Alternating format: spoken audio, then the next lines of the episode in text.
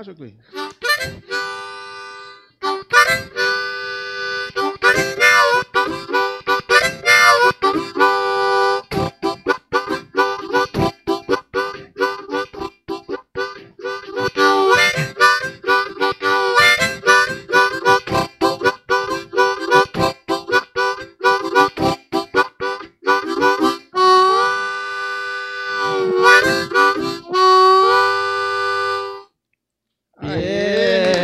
Aloha, aloha, aloha. Sabe Boa tudo. noite, boa noite, salve, salve aqui, amigos. Mais uma noite Boa aqui noite. no podcast Quinta Essência, Mil a Quinta Essência, aqui na Mil a Beach Club. Hoje com esses dois feras aí, ao lado aqui, Cisco Arana.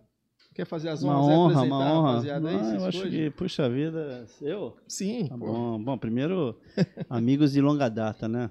Fábio Boturão, Jairzinho Oliveira, dois incríveis amigos, né? Sim. E gente do oceano, né?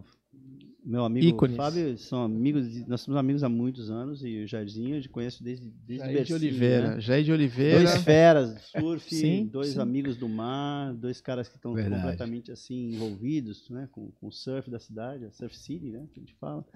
E é uma honra tê-los aqui. uma Jairzinho tem mesmo. fãs aí pelo Brasil inteiro, cara. Esse cara aí é um É. cara querido aí no meio. Eu trabalho. A gente vai falar disso aí, outras Bastante. coisas aí. É, o Boa Jair noite. ele construiu uma carreira maravilhosa, Sim, né? sim, exatamente. Boa noite aí, primeiramente, obrigado pela presença. Jair e Jacuí, Fábio Boturão. Pô, eu que agradeço, né? Pra mim, assim, é. Eu ter recebido o convite, sabendo que o Jacu ia estar aqui, porque Ciscão, cara, é, é complicado falar, né? Porque as lembranças, elas vêm de um muitas lembranças, né? É de muitos anos atrás, começo do surf. Então, o Cisco, pô, é- Cisco foi o meu primeiro patrocinador, um dos primeiros, foi o que me levou, tirou aqui da cidade. Lembra o primeiro campeonato, 1986, Sandec Classic, né? Então tem muita história aí, né? Eu já corri, eu, eu comecei a pegar onda aqui no posto 2. Aí fui migrando, do posto 2 pro canal 1. Do canal 1 pro elevado, do elevado pro quebra pro quebra-mar. Então eu, eu, eu, eu, eu assisti muita gente, conheci muita gente. E o Jacuí, eu via pegando muito, bastante onda ali no quebra-mar ali, então eu, eu ficava apreciando, era moleque. Né? Então eu só ficava curtindo, olhando, será que um dia eu vou surfar daquele jeito ali? Ô, Jair, que ano, que ano que foi isso aí, Jair? Cara, eu fui 84, mais ou menos. Caramba, é, de 84, em 84. diante, 84, 85, 86. Se deu aí Aí a... esses caras estavam voando. eu tinha aquelas pranchas gigantes, não conseguia, não aguentava nem levar. É mesmo? né? Só ficava só olhando. Outra época, né? Outra época. Sim, sim. E o e Jacuí, como é que foi teu início aí no surf, Jacuí? Se deu Então, aí... A É, minha origem, né, como muito próxima da do Cístico, até porque a gente é do ano de 1957, né? A gente fala que nós somos amigos. Antigamente a gente falava os anos, né? Eu não vou dizer 50 anos, senão vão falar que é velho a gente, né? Então a gente, para reduzir, a gente fala que se conhece há cinco décadas. Atualmente, Cisco, eu estou adotando o seguinte critério: a gente se conhece há meio século, né? Então vai, vai diminuindo, né? Não dá aquele impacto, né? Do tempo, né? Certo. Mas a nossa, a minha origem é Campo Grande, Marapé, né? Sim. Tinha, a gente via, né? Alguns ídolos para nós foi o Zé Luiz Santana, o Juca Criolo, Nossa, né? Essa galera toda, o Paulo Gordo, né? E é engraçado porque Xisto. o Xisto, O não, Xisto. se, for, a- se a gente Tem for muita nominar, gente, é muita uma gente. coisa incrível, né? Mas o detalhe que eu acho engraçado, o Cisco, ele sempre teve esse viés de competição e levava muito a sério. Ele, desde pequeno, sempre levou muito sério. Para vocês verem, eu estudei com o Cisco em 1900, eu tenho até isso daí, em 1970 ou 71, no Cruzeiro do Sul. Boca, Caramba, essa escola- boca. Lembra disso? Que a gente bolava aula, o seu Gomes ia atrás. a gente Já rouba vinha parafina de macumba na É. O Gerson Carife também era mesmo Também. jeito isso. Só que o começou eu era o seguinte: eu era da quinta, o Cisco era da sexta e o Jeff, o, Gerson. e o Gerson acho que era da sétima, era um ano na Não, frente. já sou é da minha ah, era classe. com você? Ah, classe. tá. Então eu era um ano Não, abaixo. não. Eu era um ano abaixo, né? E aí, em decorrência disso, a gente frequentava a praia, Ah. vinha. Mas, como todo menino do Marapé, Campo Grande, começamos com isopor. É. Né? E aí, do isopor, nós migramos para madeirite, para Caixa caixa. de fósforo. Né? É. Legal. Só lembrando aí que nosso chat vai estar. Tá, nós estamos ao vivo aqui pelo canal do YouTube aqui da, da Miwa. A gente tem um chat aí para mandar perguntas aqui pro Jairzinho, pessoal de casa aí que está nos assistindo. Quer curiosidade aí, pode mandar aí, porque eles vão responder aqui. Preciso com, também. Com o maior prazer. Estão aí né? para é, responder a galera. E só dar um recado que sábado agora, dia 24, vai ter uma apresentação aqui na Mil, uma live com uma dupla, que eles vão fazer os sucessos da, da Legião Urbana aqui. Vai ter Legal. uma live musical nesse sábado. É, o horário, acho que é 19h30, né? 19h30, né? Então a galera que, que já está inscrito aí no canal da Mila pode conferir isso aí na, na no próximo sábado agora. Legal. Legal essas né? histórias que o, que, o, que o Jacuí está contando, né? E depois vem a geração do Jairzinho mais na frente. Mas eu acho que a gente tinha uma influência de grandes nomes, pessoas que eram do mar, meu. É, são pessoas que hoje já não estão mais com a gente, alguns estão por aí, mas nós tínhamos referências muito boas, né? E era todo mundo meio assim engenhoso, né? Tinha uma certa capacidade para criar as coisas e porque as construções das pranchas de madeira, por simples que sejam, não eram tão fáceis assim. Envergar uma prancha de madeirite, criar uma prancha oca, né, Jocoi? E eu tive eu tive uma, uma influência muito grande assim na minha casa que era o Fausto, que era o meu primo, que veio, morou nos Estados Unidos e voltou com toda. E aí já tinha o Irano, tinha o Santana, tinha uma galera que já fazia prancha, lagartixa, depois veio o Homero, mais para frente um pouco. Mas isso foi muito legal pra gente, a gente aprendeu muito, né? Sim. O Irano, na época a gente chamava de japonês. É, né? japonês, japonês. É. Era aqui, o dojo era aqui, né? Era aqui atrás. Mas eu acho que a gente Do lado do Sol Nascente. Não, do aquela lojinha é, onde... da Euclides da Cunha com o Canal 1, né? O... Que era aquela casinha ali isso, do lado. Isso, isso. Bazar Estrela ali. Bazar Estrela, é, Bazar. do ladinho. É. Ali tinha o Reinaldinho, que morava do lado, Jos Pimentas morava em frente, Oscar Magrini morava ali também. Ainda tem a casinha dele lá. Mas a família Irano tinha uma, uma influência muito grande, porque eram nadadores, foi técnico do, do, do, do Mariani, né? Adalberto Mariani, então, foram amigos de, de, de, natação. O pai veio do Havaí com, com, já com conhecimento de fiberglass, uma coisa legal. E o Santana era muito amigo. O, o Xisto era muito amigo, era muito bom. Paulo Gordo era muito bom surfista. Eu era Paulo amigo do, Gordo, eu era é. amigo do irmão, do Eduardo. O Paulo Gordo morava do lado da família Walters, que é que começaram nessa época aí, 62, 63, imagina, nós começamos em 68. E aí, voltando a nós, assim, eu aí para chegar no Jairzinho, quando eu comecei a surfar e depois de um certo tempo ainda achei que eu era da terceira, da segunda geração, porque o pessoal dos anos 60 achava que eram os primeiros. Depois foi descobrir Osmar, o Thomas Sim. e tal. Depois se descobriu a geração de 40. O tio do Santana fazia prancha no final dos anos 40 e 50. Depois veio outra geração de 50, aí veio a de 60 e nós pegamos já o final dos 60, somos dos 60. Mas veja só, desde aquela época até chegar você, tem todo um não pararam. O surf, o, Brasil, o único lugar que não parou, o surf é aqui, cara. Não Tremendo. parou. E com toda a repressão, com toda a paulada que nós tomamos, continuamos perseverando. Então isso é muito legal, né? Tá hoje chegar aqui e conversar sobre isso é light, né, Jacoí? É, hoje é, é bem mais é tranquilo, é. né? Mas eu, hoje é mais tranquilo. eu me lembro dos pinotes que nós tínhamos que Nossa. dar aqui nessa região é. mesmo. Nossa, né? sair pelo canal correndo para é, dentro, remando para fora, barco atrás. É, aquelas pancadas com pé de pato, né? Prancha Coisas... prendida, tudo. É.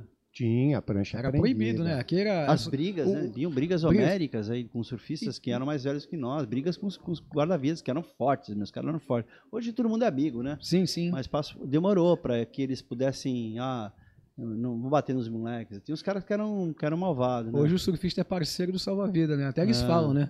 Sim, mas para chegar aí, mas para chegar aí. Demorou, né? Não foi Muita só isso. A... Eh, teve uma época que, que a gente, gente brigou apoiou. muito. O Murilo, o Murilo, que era da, do Jornal Tribuna, ajudou muito na, na questão da, da, de, abrir, de, abrir a, a, a, voz para o surfista, né? A voz, ter voz para falar. Tinha que ter uma certa... Pô, penetrar num, num jornal que tinha uma super... Né?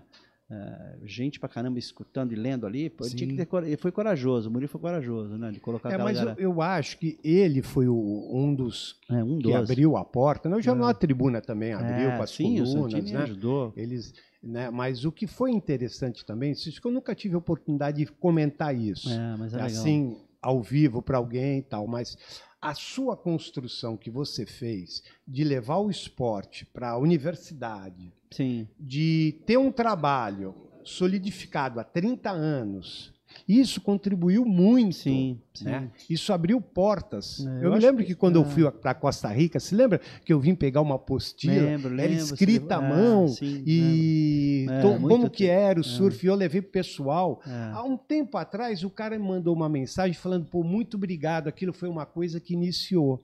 Então, essa troca de informação, e isso que é legal do surfista poder viajar. Deixa eu te falar uma coisa. Tu tem um convite para ir para o Havaí, tu sabe disso, para ficar em Kauai, na casa sei, do Pino. Sei, né?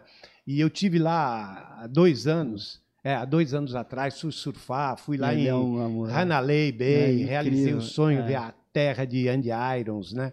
E, e, ele sempre fala de você, e o é. Ciscão. é, o Pino é, faz parte daquela geração de que migraram para cá, para o Brasil, né? Uruguaios, né? E fizeram uma, uma força-tarefa para o Homero, né? Eles são todos geniais, todos geniais. Além de que Homero era um gênio, né? Isso aí. Sim, era o Mas, Michelangelo. É, Michelangelo. Mas eu acho que você se reportando à faculdade, eu lembro que antes disso, lá atrás, pô, minha família era muito rígida com estudo, sabe, Jair? E meu pai era muito rígido, espanhol bravo, chato pra caramba. A gente queria bola aula, mas ele queria que eu estudasse mesmo. Então ficava me trancando lá e estudando. E eu venho nessa linha, e toda aquela galera era mais ou menos nessa linha de estudar, né? Não tinha uma coisa assim, era muito rígido o negócio de estudo naquela época, com a família, né? Porque o, o surf era marginalizado total. Sim. Mas eu lembro quando teve o, o campeonato colegial, em Santos, o primeiro. Uh, que, Aquele que lá do tombo, é, do foi, que, Pernambuco, que, você enorme, ganhou. É, o Maneco estava de longboard, isso, lembra é, do Maneco? E é. esse campeonato, eh, naquele momento que eu tinha passado do, do Oswaldo Cruz para. Eu estudava no Oswaldo Cruz, na verdade era um, cara, e toda a surfistada estudava lá, Fuad, Vadir, Caetano, aquela galera toda antiga, Lafraia, aquela moçada. E quando eu ganhei o campeonato, ela abriu um pouquinho de. Dentro da minha casa, principalmente, abriu uma, uma, uma coisa mais legal. Tipo assim, porra, ele pratica, mas ele ganhou lá uma bolsa lá, da, da né, ganhou pelo, pelo colégio. Depois veio o universidade. E a universidade foi muito legal porque eu tive, um, tive grandes mestres na faculdade. Isso me, me ajudou na concepção de metodologia, etc grandes mestres que me ensinaram essa perseverança que você fala. Eu ia em aulas de basquete com o Buru, por exemplo, e eu chegava lá, não tinha frio do caramba, não tinha ninguém. Eu chegava lá, ele não vai estar tá lá, ele não vai estar tá lá, eu vou embora. Chego lá, ele não está, eu vou embora. Ele estava lá, sozinho, com a pranchetinha, esperando alguém. E isso me fez pensar no futuro, quando eu começo a dar aula e aquele frio danado. Estou eu lá, já conheço, você pode ver que eu estou lá. Isso veio da faculdade. E uma coisa que eu acho que é legal para a gente começar esse papo aqui, que não é da minha vida isso, mas para que se reporta a gente no futuro, é que quando eu ganhei o campeonato universitário, talvez tenha sido o primeiro do Brasil, né, ganhar. Foi muito 82, legal. Praia 80, do Pernambuco. É, 82, enorme aquele mar e tal, e várias faculdades, né, se envolveram aí e tal. É, saiu uma notinha pequenininha. Por que, que eu estou falando isso? Uma notinha bem pequenininha na cidade de Santos, uma notinha pequena. Mas eu tinha um professor que era técnico da seleção brasileira de handebol, né? Que era o professor Casati. Ele era muito rígido, mas muito rígido. Ele mal me cumprimentava. Nossa, nossa classe era uma classe de maluco. Tinha 80 alunos, desde a galera de natação, do sul, várias. Mas, enfim, ele era muito rígido, muito rígido. E quando eu entrei, depois do evento, logo na semana seguinte, é, com título, mas quietinho na minha, ninguém, pá, meus amigos mal sabiam, só aqueles que surfavam e tal. É, quando eu entrei, ele parou a classe, levantou e comentou sobre o meu título pela universidade. Que legal. E ele era um cara rígido. E aquela época, para se comentar sobre o surf, tinha que ser um cara muito notável, muito nobre. E ele fez a classe levantar e bater palmas. Aquilo me fez persistir. Que acreditar que o esporte valeria a pena ter, continuar. Marcou, é por né? isso que eu fiquei. Porque senão teria desistido, sabe?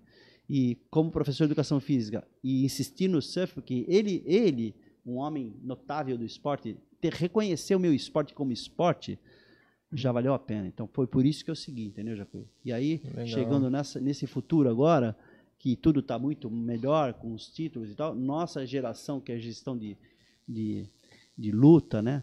De, de resistência, né? sacrifício, né? Né? Valeu a pena, porque nós tiramos moleques que nem o Jair. Né? O Jair eu vi ele na praia quebrando, falei, que moleque talentoso, vem cá né? que eu vou ajudar esse menino de qualquer jeito, lembra? Você era um menininho, cara. Sim, já foi lá pegava e estendeu caraca, a mão. Pegava pra caramba. Vários meninos pegavam mim, mas tinha uma coisa do caráter, né? Tinha uma coisa, quando a gente quer uma marca, quer uma marca atrás de um atleta, não é só o surf.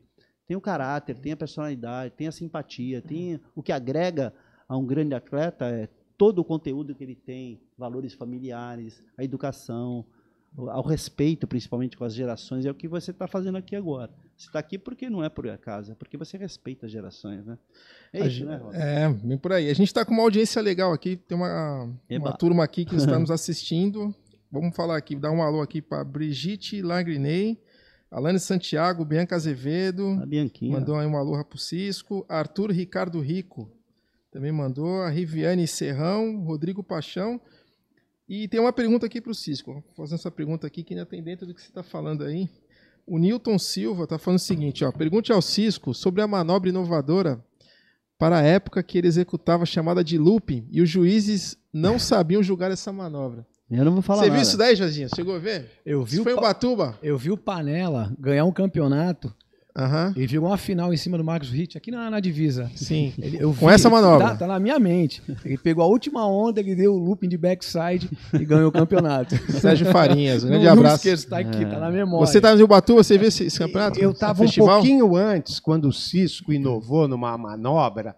Na época não tinha nome aquilo, acho que era um layback. Snakeback. Snakeback, né? É. Que é que o Cisco... Bom, ninguém entendeu. Ele veio na onda, quando ele deu o cutback, ele bateu de costas, todo mundo falou caiu. caiu. E daqui a pouco eles. Levantou. Levantou. É. Então, hum. quem perdeu aquele milésimo de segundo achou que ele tinha caído. Mas quando olhou, falou: o cara não caiu. Mas e o looping? O looping foi à frente.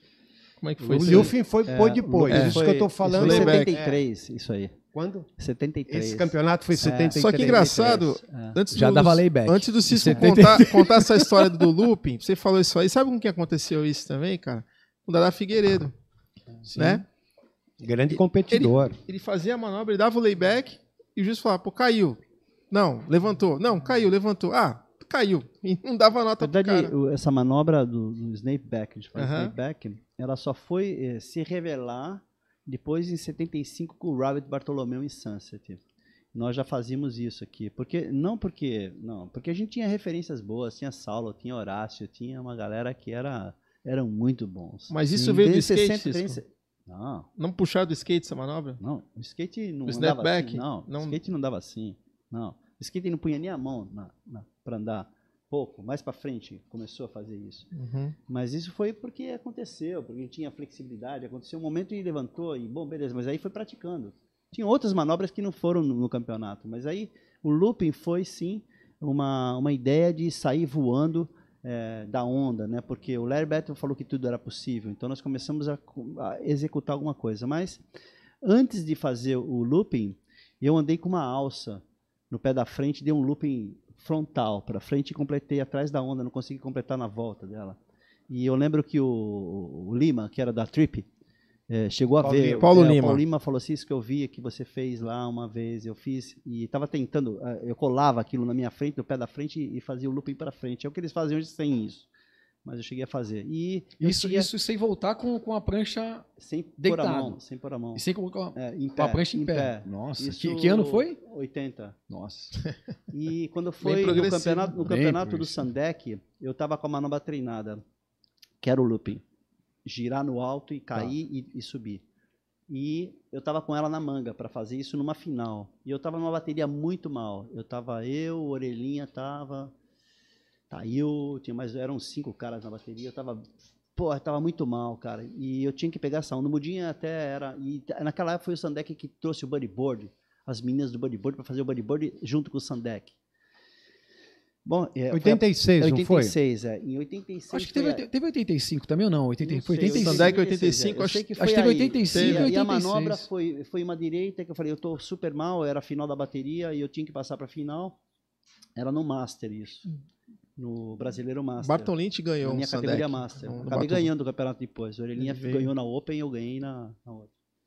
E a manobra deu certinho, bem na frente do palanque, chutei para cima, girei, e caí, levantei e ganhei um 10 unânime. Uh, e foi muito legal porque o pessoal do bodyboard, quando eu saí, eles falaram: Nossa, Cisco, você fez um rolo. Eu falei: um rolo? fiz um looping. e depois, e depois apareceu o Havaiano, o uh, Buttons, fazendo no Havaí, um ano depois. Né? E quem tinha essa manobra no meio da, da, da carta, porque estava treinando, porque tinha escutado que eu estava fazendo isso em Santos, foi o Tinguinha. E o Tinguinha não conseguiu fazer. E eu fui o primeiro então a fazer. Foi muito legal porque deu uma, uma, uma volta. Né? bastante. Hoje eu vejo uma moçada com esse equipamento novo. Nossas pranchas eram pesadas, Sim. imagina. Mas se tivesse. Era, era lógico, muito mais difícil. Hoje você vê os caras fazendo e eu falei, olha, aquilo foi o começo, o começo dos aéreos aqui, né? Porque aéreo para mim era, era muito simples, sair e voltar. Eu, a gente queria voar, dar um, um espiral e sair já, né? E, e, isso vem de uma informação, que engraçado. Você lembra de uma revista anos 70 que tem um cara com a cordinha dando um, um looping assim dentro de um tubo com a cordinha numa surfing? Você não vai lembrar? Não, essa uma, capa não. Tem um desenho assim que ele passa pelo tubo com a cordinha. Era uma, era uma ideia de dar o giro dentro do tubo e sair surfando. No, é um no, desenho. no skate fazem, né? É, faz. É. No skate faz. É, faz. Né? Então, mas isso o skate veio depois. Sim. O, o skate que nós estamos falando, Jardim, era uma roda de rolemã, né? Era Era Torlai, né? Torlai. É, Era, era uma fábrica de patins. Patim Torlai. Torlai. Torlai, patins, a Torlai o cara adaptou depois pro que a Twin skate. abriu, mais pra frente que eles começaram a injetar. Exatamente. tal, né? A Twin fez a primeira, a primeira rodinha de uretano foi o- a Twin que fez aqui no Brasil. A Twin que, que injetou a primeira Mas os primeiros que eu me lembro, a, a dura, né? Aquela borracha é, dura, a- preta. A Auriema, a irmã do Ah, Rony, isso. ela... Banana. Não, não era a Auriema, a outra irmã Sei. era da Panang. Ela aeromoça. trazia... Sim. eh, me lembro quando ela trouxe aquele skate Hang Ten, É, lembra? isso, isso. Nossa. As Era parafinas também. A parafina também. A parafina, as primeiras parafinas cheirosinhas e, e da Waxmate, né? Foi ela que trazia. Essa É, história aí do looping, até o Teco Legal, aqui tá é. presente aqui, o Adriano Teco mandou um alô aí. E a Flavinha Farinhas, A esposa do Flavinha, Sérgio, os é. dois estão assistindo aqui, Uma Jairzinho. Te fera, mandou um né? abraço aí também. Beijão pra vocês, meus irmãos. Mas, é Mas eu acho que essa, essa coisa, e depois quando a gente viu os meninos notáveis aí vindo, é, revolucionando, né? E, Tá aí. e- porque isso vai refletindo nos olhos, e o talento natural vai, vai surgindo, né? O backside do Jairzinho, aquelas. Do, Muito competidor muito, de é, Vanderlei, Vanderlei, você, uma galera de E ouro. aí a gente né? vai entrar justamente nesse. É nesse Mas nós fomos privilegiados de, assim, eu- É. vocês contando a história, eu fico, Ah. eu gosto de, de escutar a história antiga Hum. do surf, né? E eu, eu, eu fico assim, eu me sinto privilegiado de ter visto a nata do surf aqui de é, Santos. Super. Eu vi a nata, eu vi os caras On fire, on fire, né? todos na melhor Quebrando. fase. Sim, sim. Né? Eu comecei em 80. Ah, uh, Isso eu te falar, os caras estavam tá- voando. voando. Eu via, eu, Voando, eu sentava, eu, eu comecei a correr os campeonatos, eu comecei em 80, só que depois, é. 83, eu comecei a correr os campeonatinhos junto com o meu irmão, com o pessoal, né? Campeonato de bairro. Nós, nós mesmos Organizavam fazíamos, né? ali e tal. Isso. Em 84 eu corri um campeonato que já, já era aqui na cidade, um campeonato que saiu na- na- no jornal, você falou do Murilo Ferreira Super. Filho. Ó, Era o sonho de consumo, você Ah. saiu teu nome no jornal. super. Surf às né? ondas. Era uma e eu coluna lembro que eu fiquei em É. quarto lugar na tribuna. e eu fui revelação e saiu uma foto minha, que só tinha cabelo, né? Imagina, né? Eu tinha um cabelão assim. Essa foto tá no documentário do Cisco. É você junto com. Não sei se o Sérgio tá junto, não lembro agora. Ah, não, isso aí, desculpa. Junto com o Panela já na, na equipe. É, da Shocking Shocking Blue. Não, isso, isso é antes. Antes, isso é antes. antes, Isso, isso antes. E, né, e- então, É. e nessa época, eu, eu- depois eu comecei a surfar um pouco no, no pier, no quebra-mar. Então, quando o mar tava grande, eu não caía, eu tinha medo. Né? Era Ah. muito pequenininho, magrinho. Então, eu ficava nas ressacas, que as ondas. Vocês podem falar, era, meu, era Diferente, diferente. diferente. Eu via. Grandes. A galera É. pegando tubo em pé ali. Sim. O pessoal Aham. pode até mentir. Não, eu via aquilo. Eu sentava ali, eu ficava olhando. Eu via o Picuruta, o, o É. Picuruta, o, o Porcão. Almir, eu via meu, todos Vanderlei. eles. Via Jair. Piola, né? O Piola era novinho. Meu, o Cisco, eles vinham, eles desciam a onda, né? Eles vinham assim, rabiscando. É, é- era tipo uma manobra, né? Eles não desciam reto como hoje. Eles já desciam assim, ó. Eles cavavam, meu. Viravam, Sapatada. ficavam em pé, cara. Entubavam em pé e É. saíam seco, cara. Hoje é isso que você tá Eu vi- falando. Tem umas, cara. umas coisas na minha memória assim que. Isso que você tá falando. Eu vi a nata Quem do quiser surf conferir santista. isso que o Jairzinho tá falando, é só entrar no Facebook de um cara chamado Paulo Estevaleto. É um Paulinho fotógrafo. Pangaré. Ele tem lá um álbum. Então, nosso. ele tem um álbum De lá de foto, fotos né? no, no Facebook. Ele tem um foto. álbum de, de- lá nos, nas fotos deles lá no, no Facebook e tal.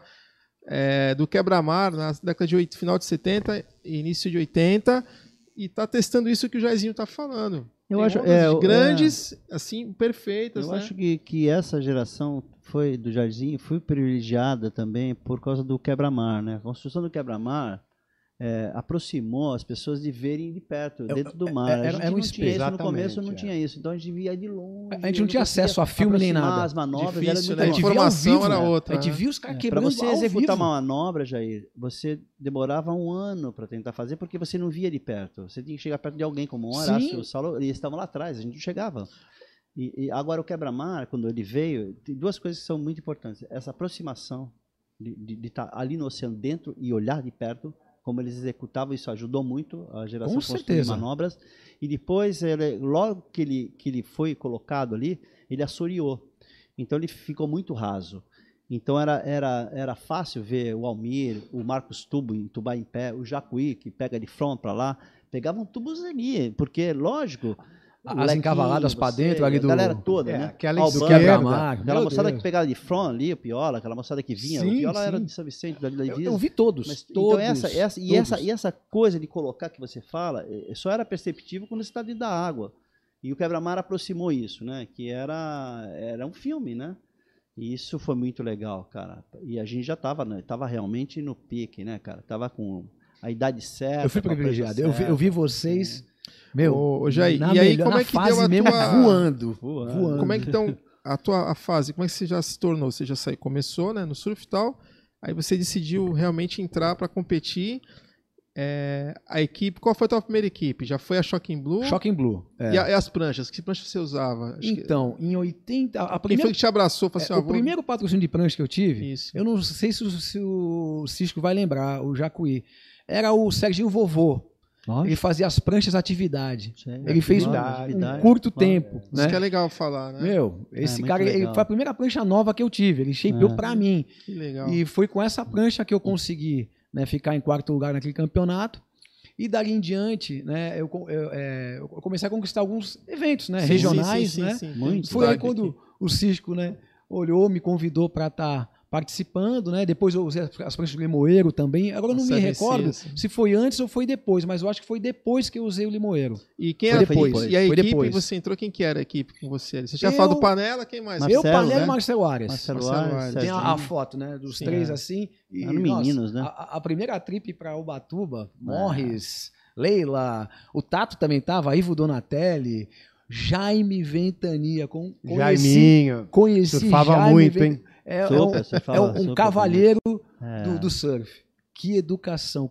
É, eu fico muito grato a Deus, que eu conheci muitas pessoas. Tava o Pascoal né? também nessa casa. Pascoal tava, eu não lembro, eu não lembro. Mas Pascoal eu, eu conhecia também. É. Então, são. E, e, ali tem um, eu posso contar um, um fato que aconteceu no campeonato? Deve. Assim, o, aí, o Cisco, aí o Ciscão, né, que, que comandava tudo lá, foi lá, foi de inscrição, e eu ia correr o amador. É. Né? Eu tinha 15 anos. Sim, era novinho. Né? Nunca tinha saído daqui. O máximo que eu tinha saído daqui de, de, Santos, eu tinha ido pro Tombo, pegar onda no Guarujá, que pra mim aquilo era Havaí. Né? Uhum. Então, imagina, você sair de Santos e pra Ubatuba, chegamos lá, meu. No dia do campeonato, tava enorme. É, eu lembro. Enorme. E o Paulinho, o Paulo Issa que, que, que fez o campeonato, não foi? Foi. E aí, colocaram o meu nome, porque era muita gente. Eu não sei quantos dias de campeonato era, muita gente competindo. Ah. E o meu nome eles colocaram no profissional. A minha bateria Você correu tava... amador, eu profissional, não, já foi direto no profissional. Já o meu nome, é, eu, eu tinha 15 anos. Colocaram no profissional e não tinha mais vaga no amador. Aí o Cis falou: "Olha, vou chamar o Paulinho. Ô Paulinho, o menino aqui nunca veio pra cá. Pô, vocês não tem como colocar o menino no amador, olha o tamanho do mar, o menino não tem nem condição. Não tinha condição mesmo. Eu tava morrendo de medo, tava enorme. Eu tava Muito grande. Lá, devia ter uns 3 metros de onda. Mais, grande, mais. grande, grande. Tinha mais de 3 E eu, se eu não me engano, Cisco, você é que, que pode me falar. Eu não sei se foi o Danix ou foi o Carlos Burli que chegou e falou: não, deixa ele no meu lugar que eu vou no lugar dele. Eu não lembro se foi é, o Danix, acho, foi. acho que foi o Carlos Burli. Trocou com você. Foi o Carlos Burli. E aí o Carlos Burli foi no meu lugar na. Olha é, só, né? É. Como é que é? Hoje o cara foi campeão mundial de uma das é, grandes, né? Sim. E só que eu não tinha condição realmente. Eu não ia entrar no mar, não ia não, nem conseguir, nem a espuma ia ficar. Forte, é. né? Tava muito forte para mim. E aí ele co competiu, perdeu, e eu fui competir na, na, na, na Amador. Mas né? Foi uma coisa assim que, que não é. sai da memória. Né? Me colocaram logo naquela, naquela, naquela afogada, né, Ciscão? É. é, porque na verdade, na verdade não tinha, vai, vai aí mesmo. Mas assim, esse campeonato estava over, né? Over. Nós chegamos lá na, na, no palanque, falei com todos os guarda-vidas E falei com o Paulo Luiz, falei, cara, é o seguinte, ó, meus amigos são mais antigos, que pegam onda grande, estão com medo, tá todo mundo com medo. Você vai fazer? Aí o Paulo Entendas, que era todo cheio de coisa, falou, não, nós temos que fazer para esses caras se foder e tal, né? eu falei, Paulinho, ó, tudo bem, cara. Se acontecer alguma coisa, eu falei para os guardas, vocês vão buscar? Eles falaram, nós não vamos. Tava e eles muito assim grande. Mesmo. E foi esse mar, tava enorme. E o Décio pegou minha, a Eu e Décio juntos na bateria. Isso, isso. Nós fomos lá para trás junto é. com junto com aquele menino que, é, que depois virou modelo, o Zulu, Paulo Zulu, que era de Niterói. Foi essa que o Décio pegou um tubão? É, nós fomos juntos. Falei, Décio, vamos. E entrou Paulo Zulu, entrou mais um de Niterói, que pegava ondas enormes em Niterói. Sumiram no mar, meu, sumiram. Meu desapareceram Deus. no meio, sumiram. Eu e Décio ficamos no canto da ilha no canto do morro, mas lá atrás, na, na, na segunda volta, lá no final muito daquela longe, pedra. Muito longe. Tava enorme. Tava enorme. A pedra que ronca, né? Eu falei assim, é, não tem aquela primeira, onde é o pointzinho. Não, não. Aquela lá de trás, que tem outra curva, nós ficamos entre a curva. Eu falei, desce, ó, deixa passar a série e nós vamos pro meio e aí a gente vê o que faz. Porque não dá para ver mais o palanque, esquece. Estamos lá fora, tem mais de 10 espumas enormes. Ele falou, não, eu vou entrar agora. Eu falei assim, não, eu não vou, eu vou esperar passar a série. E ele foi, pegou a primeira num tubo em pé enorme, nem sei onde ele foi, eu sei que soube, soube depois. Sa, eu consegui, saiu, eu consegui, matéria na, eu consegui na, na pegar três ondas naquela bateria, porque eu estava muito preparado e saía lá, saía correndo pela praia e tal, mas os caras sumiram. Não conseguiram pegar nenhuma, saíram apavorado e foi assim até o final. No final, o Mar abaixou, a gente acabou indo para semifinal, final. E eu acho que foi até o Tail que ganhou aquele campeonato. O... Mas 86? muito foi o Picuruta. É, não sei se foi Piccolo. 86 foi Piccolo é? Neno na final. Estava enorme. O, é. o Sérgio aqui está dizendo é. aqui. O Sérgio o Farinhas. para baixo, hein? O, o Serginho Farinhas está falando aqui, ó. Esse campeonato teve uma bateria, tá, Cisco, tá Lequinho, Salazar, Mauro Pacheco e Panela. É. Então o Sérgio também está na bateria com você aí. Tá mandando aqui, falando Quem aqui. Tava? O Panela. Panela. Panela, ó. É, você, Lequinho, Salazar, irmão do Picuruta, Mauro Pacheco e o Sérgio. É, isso é uma outra, uma outra, o outro.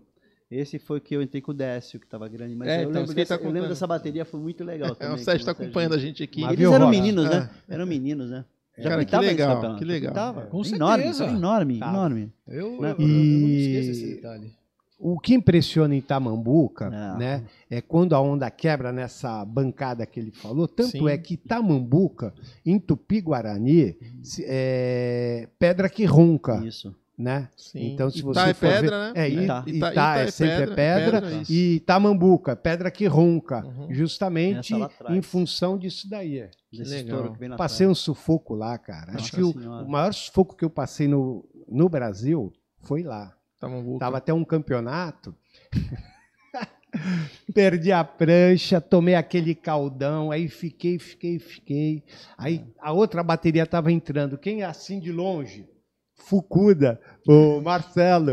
Aí ele olhou assim e falou: Jacuí, tudo bem? Falei, não estou aguentando mais. Aí ele levantou é. assim, ele levantou e falou: pega a prancha. Dava pé, é, Cisco. É, só, eu estava tão drenado é, sim, que estava é. dando pé e eu não.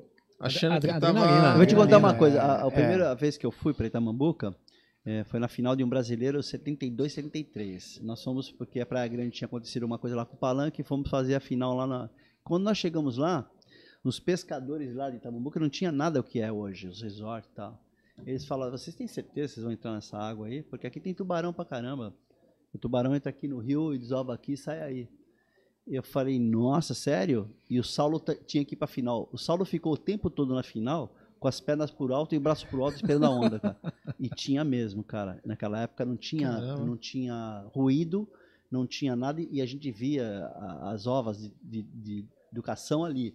E, e a gente e ficou a apavorado. A, a de Rio era, era, era, mais larga a saída de Rio naquela época? Não, era a mesma era coisa. A mesma coisa? A mesma coisa, não tinha nada de. Nada. O movimento sempre Talvez é mesmo. Pode é, sempre a mesma coisa. Cantinho, um pouquinho, é, um pouquinho né? mais, mas sempre foi aí no cantinho ali. Mas era uma, era uma experiência assim impressionante, cara. E por isso que eu falo, reportar esses caras, né? O Saulo, cara, tem uma ideia, Jair? No Maluf, isso foi com uma Bonzer do Homero nos anos 70, 74 por aí. O Horácio tinha sido campeão estadual, o Saulo também na, lá comigo, lá no, na, naquele campeonato do Caballo, Caballo Totora, Totora. enorme aquele Você mar, foi né? da Júnior é, e ele... ele... Não, você foi da Golfinho, não é, era, era que golfinho, eles falavam? Era Golfinho e Sardinha. olha as categorias, olha as categorias. Eu sei que é, é o seguinte, é, foi, o, foi o, na final foi comigo, não, não entrou ninguém. os meninos que eram, o Zé Roberto Rangel, que era do, da, não entrou, sumiu, não apareceram, e eu fui junto com os mais velhos. E foi o Eliseu que me levou para fora. Me levou lá pelo canto do Maluf para me jogar no meio. Mas eles estavam quebrando. Naquela data, eu lembro de ter ido para o Guarujá e vi o Saulo com uma Bonzer, que eu não conseguia nem virar, porque ele me emprestou, mas não conseguia virar, não tinha perna. Dá um 360, isso faz, porra, caralho, 74 Nossa. por aí. Na minha cara no Maluf, que hoje você nem vê um round round back e subir pelo lip e voltar e continuar na onda. Naquela época, então você vê o talento que esses caras tinham. O Horácio nem se fala, cara. Era perfeito em onda pequena e o Saulo em onda grande. Saulo, acho que até hoje pega onda e se ele vier aqui. Mora em Itajaí. É. É. Mas ele era uhum. o animal. Ele era o Natiang do Brasil. Não tinha para ele, meu. Sinto muito, mas não tinha, meu. Isso não aí tinha. que o Cisco falou do, da ah, diversidade, né, da biodiversidade da época, que o pescador avisou, olha, não entra ali que tem ah. tubarão. A gente vai até puxar um papo que o Jacuí já milita é, alguns ah, anos, sim. né, no, na questão do meio ambiente, né? É, eu vou te fazer uma pergunta, vamos trazer assim, uma, uma atualidade. Essa obra aqui do Canal 6, me, me fizeram essa pergunta e pediram para transmitir para você hoje à tá. noite. Eu falei, vou levar para o Jacuí. O lance do, do da, da, barreira de contenção ali. Tá. Você acompanhou essa. Acompanhamos as audiências públicas. audiências públicas. Porque estão... a, a época eu representava a Associação Santos de Surf Sim. uma cadeira no Condema. No Condema, Então nós isso. acompanhamos isso constantemente. Não só eu, eu e o Beto Fernandes, que é um amigo nosso, Beto, surfista, lógico, Beto, o Betão, Beto, das antigas também, da nossa época. Ele é é uma pessoa muito atuante também no segmento. Beto, né? sim, e sim. já várias vezes esteve uhum. no Condema, né? Mas esse, o impacto que isso causou e essa lenda aí que ele vai virar um pico, um point de surf ali a contento, né? Com, então, na realidade, essa expectativa ali... que nós tínhamos, uhum. ela não funcionou. Agora, que minimizou o impacto, sim. Que conseguiu ampliar a zona praial, sim. Agora, os efeitos práticos maiores está é, tá ainda em estudo. O que a gente não pode esquecer é que o nosso canal de navegação, naturalmente, é de 8, 10 metros. É, Hoje está é, 15 é. metros e tem o projeto para 17 metros. Uhum. Claro que isso vai afetar. Sim. E vai afetar consideravelmente. Tem um estudo de uma entidade que chama Maramar, que eles fizeram um estudo, o Fabrício, que apontava que a tendência, a comunidade do Góis é sumir. Porque assim. se em 15 metros já está com aquele problema, quando for para 17, vai causar. Vai assorear É.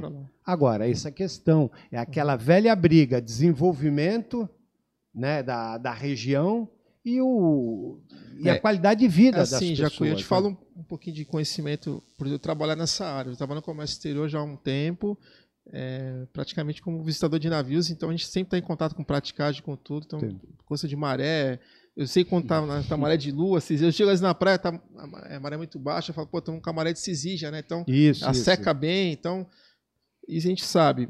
É, a questão do desenvolvimento do porto, Santos, é, vou pegar um porto que eu tive a oportunidade de conhecer, que foi o porto de Antuérpia, na Bélgica.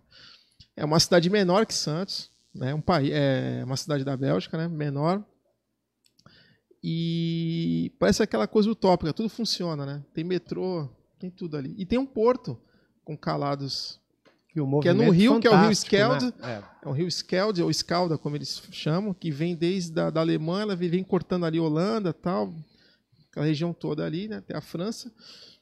E os terminais que ali exploram esse esse canal, né, com o seu seu, seu negócio, eles têm duas responsabilidades. A primeira é manter a dragagem, né, a profundidade ali.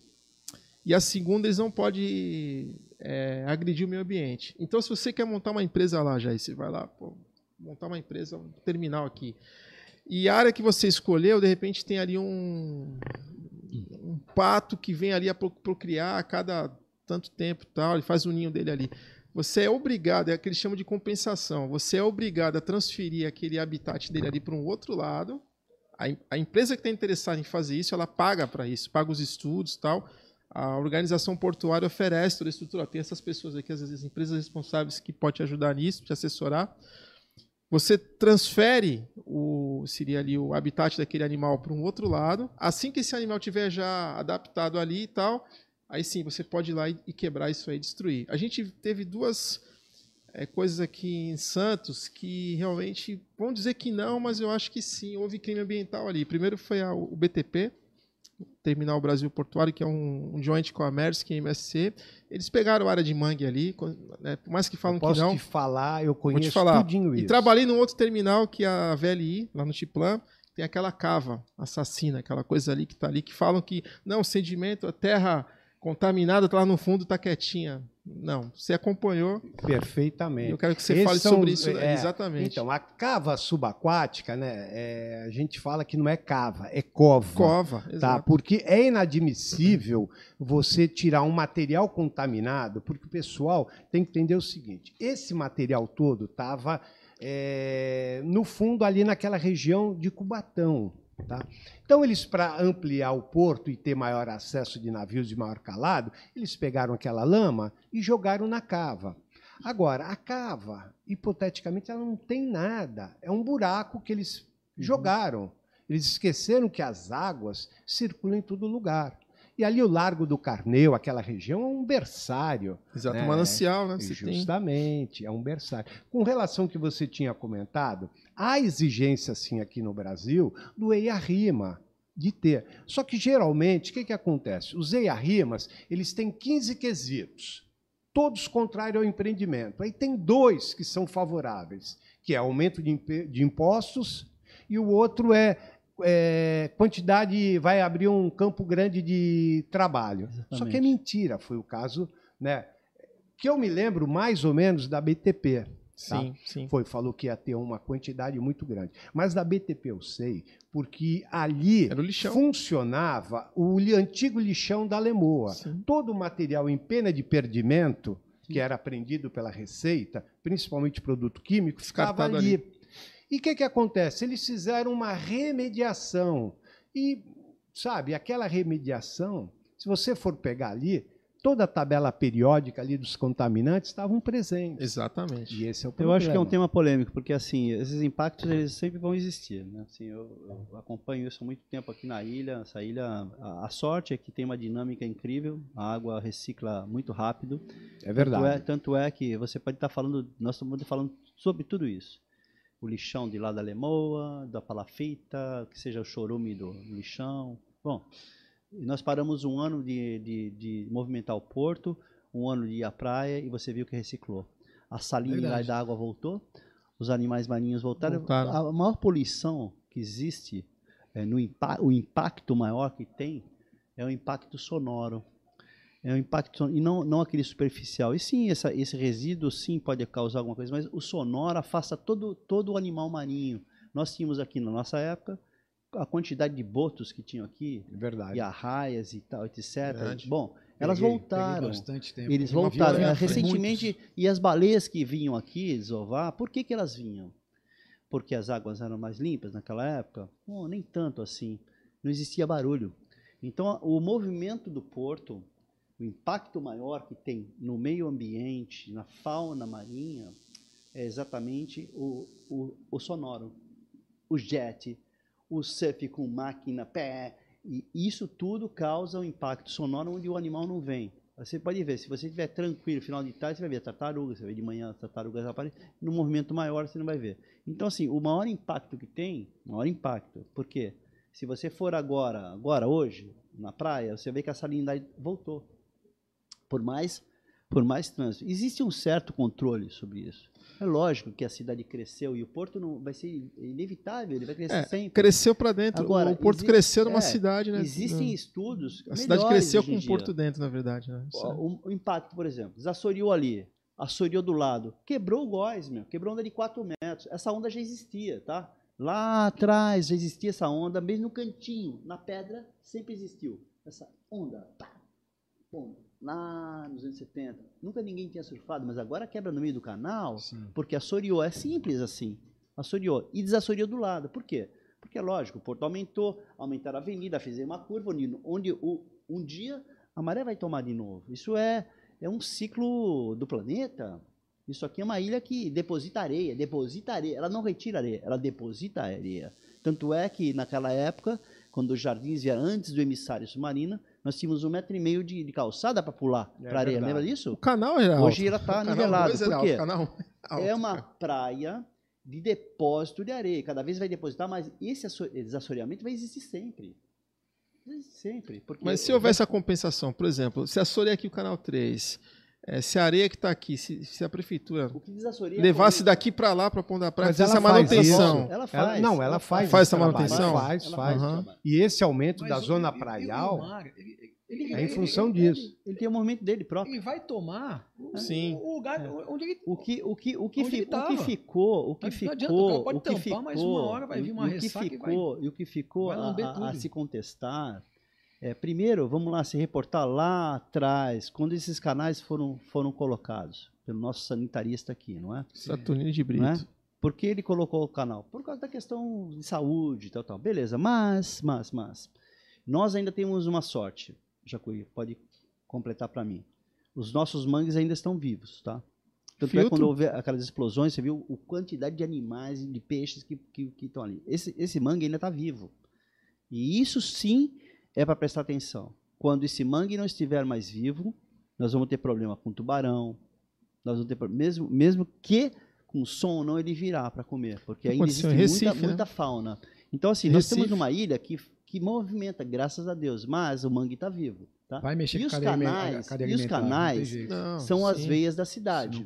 Ou seja, quando a maré enche, a água de sal, com sal, entra os animais que estão lá, que, que precisam desses bichinhos lá, ou para reproduzir, vão lá, reproduz no mangue.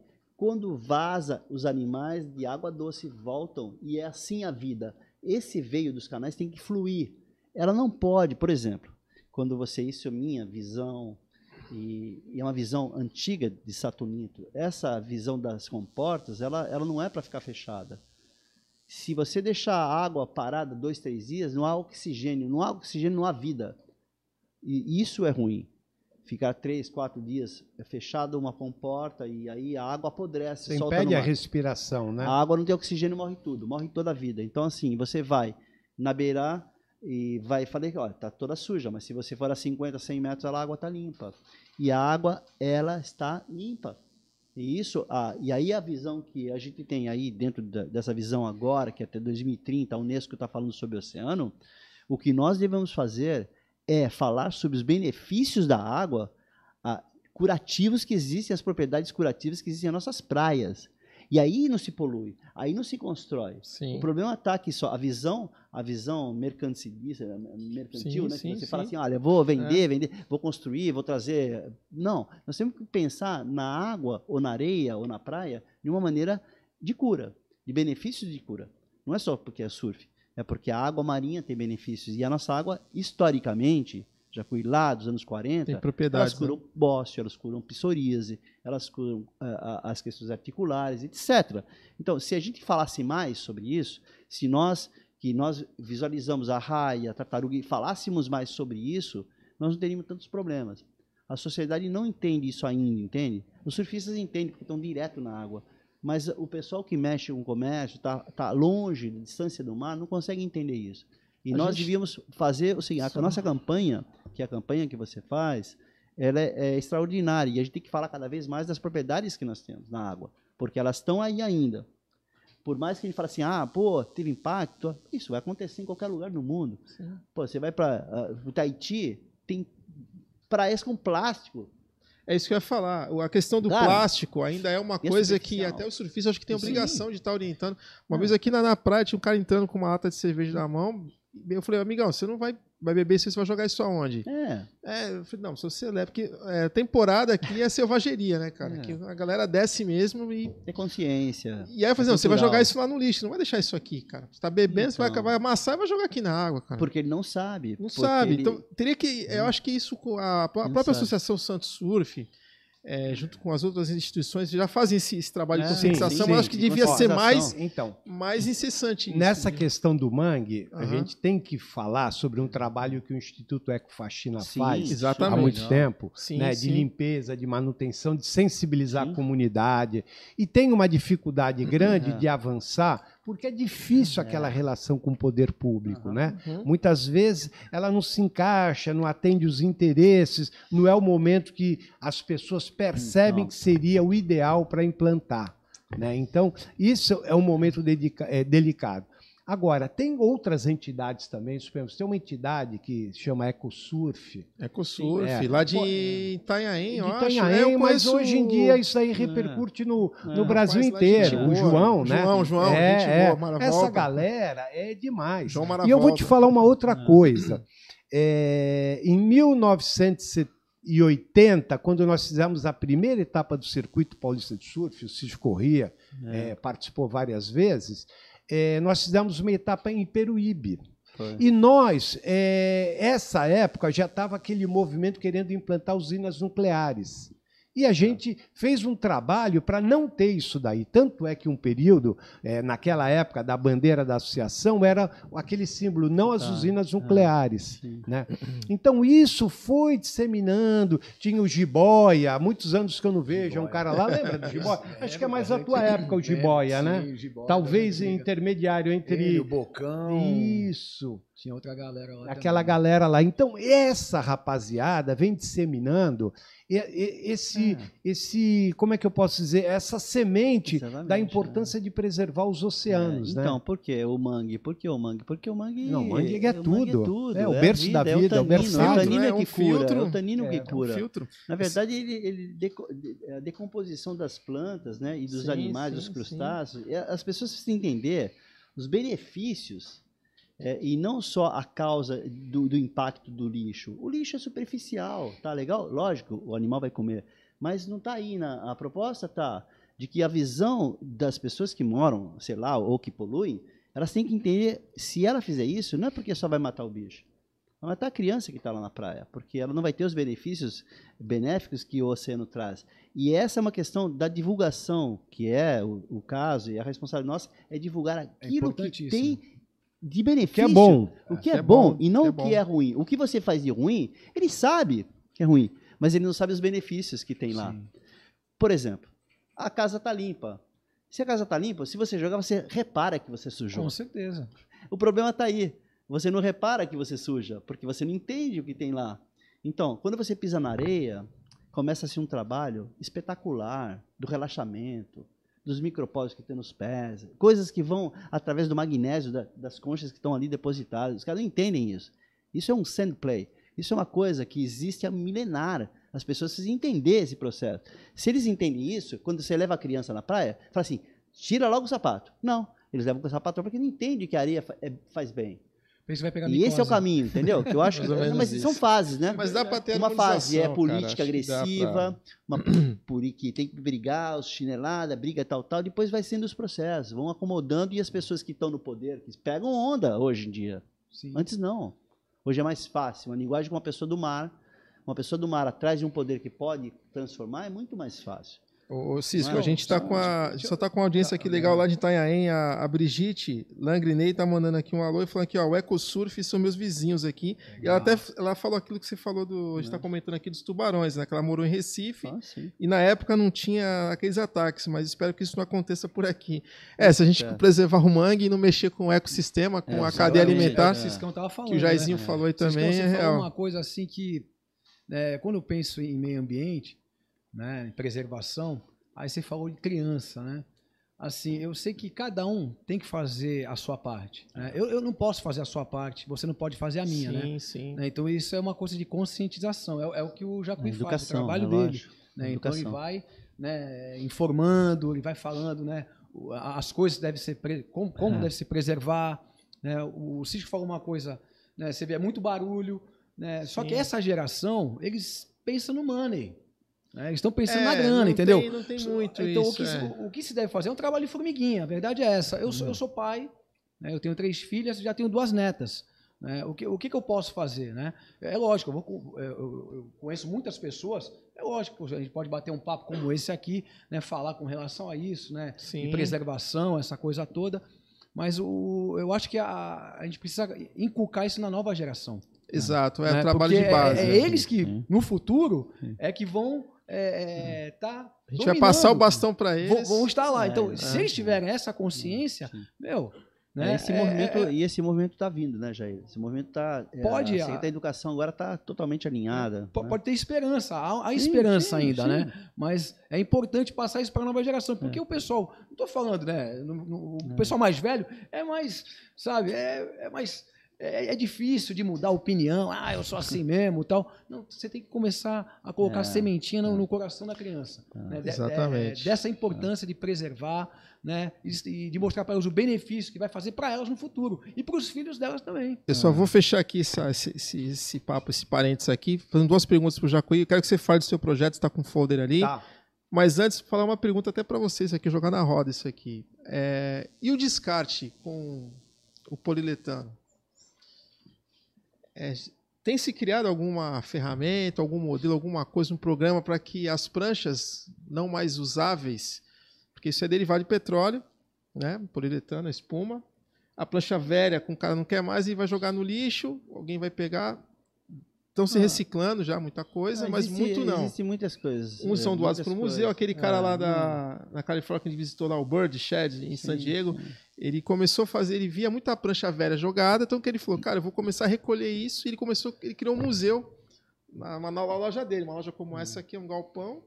Ele começou a juntar, juntar, chegou uma hora que não tinha mais onde é, pôr, ele começou é... a subir para o teto. Você escutei aquela prancha daquela madeira que o pessoal está usando, a, a gave, né? Que o pessoal fala, tem, né? tem várias, né? tem várias, várias coisas aí sendo projetadas, né? O próprio é. epóxi mudou. Sim, sim, tal. mas isso queria saber essa mas pergunta eu, eu já cuido do descarte. O, Como é que a gente é, tratar isso daí? Que é um resíduo, não, existe, né? Cara? Existem algumas Precisa coisas. ser redestinado. Os meninos, por exemplo, Silver Surf, mesmo o pessoal Miguel e tal, eles têm um pessoal que leva esse material sim, sim, e sim, trabalha esse material com, arte, com, arte, com parte artesanal. Sim, Essa é uma, uma das, uma das maneiras. Uma das Resto maneiras. de resina, tecido, você vai. Né? Mas eu, eu penso que uh, tá, o movimento está acontecendo no mundo inteiro, alternativas, né? Sim. É, pode ser que a gente consiga uma performance igual ao poliuretano, uh, com isopor melhorado, coisas. Isso é não coisa. agrida mas, mas eu vou te falar uma coisa.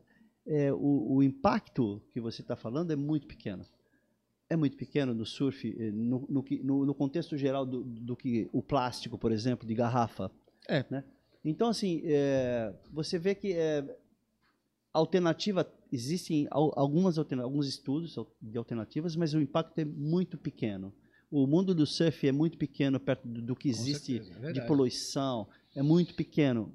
Impacta? Sim, ele contribui para impactar, mas existem algumas coisas né, de mudanças. Né? Por exemplo, o maior impacto de poluição que tem é do próprio corpo do, daquele que faz, que não entende ainda essa poluição que está dentro dele. A química que vai.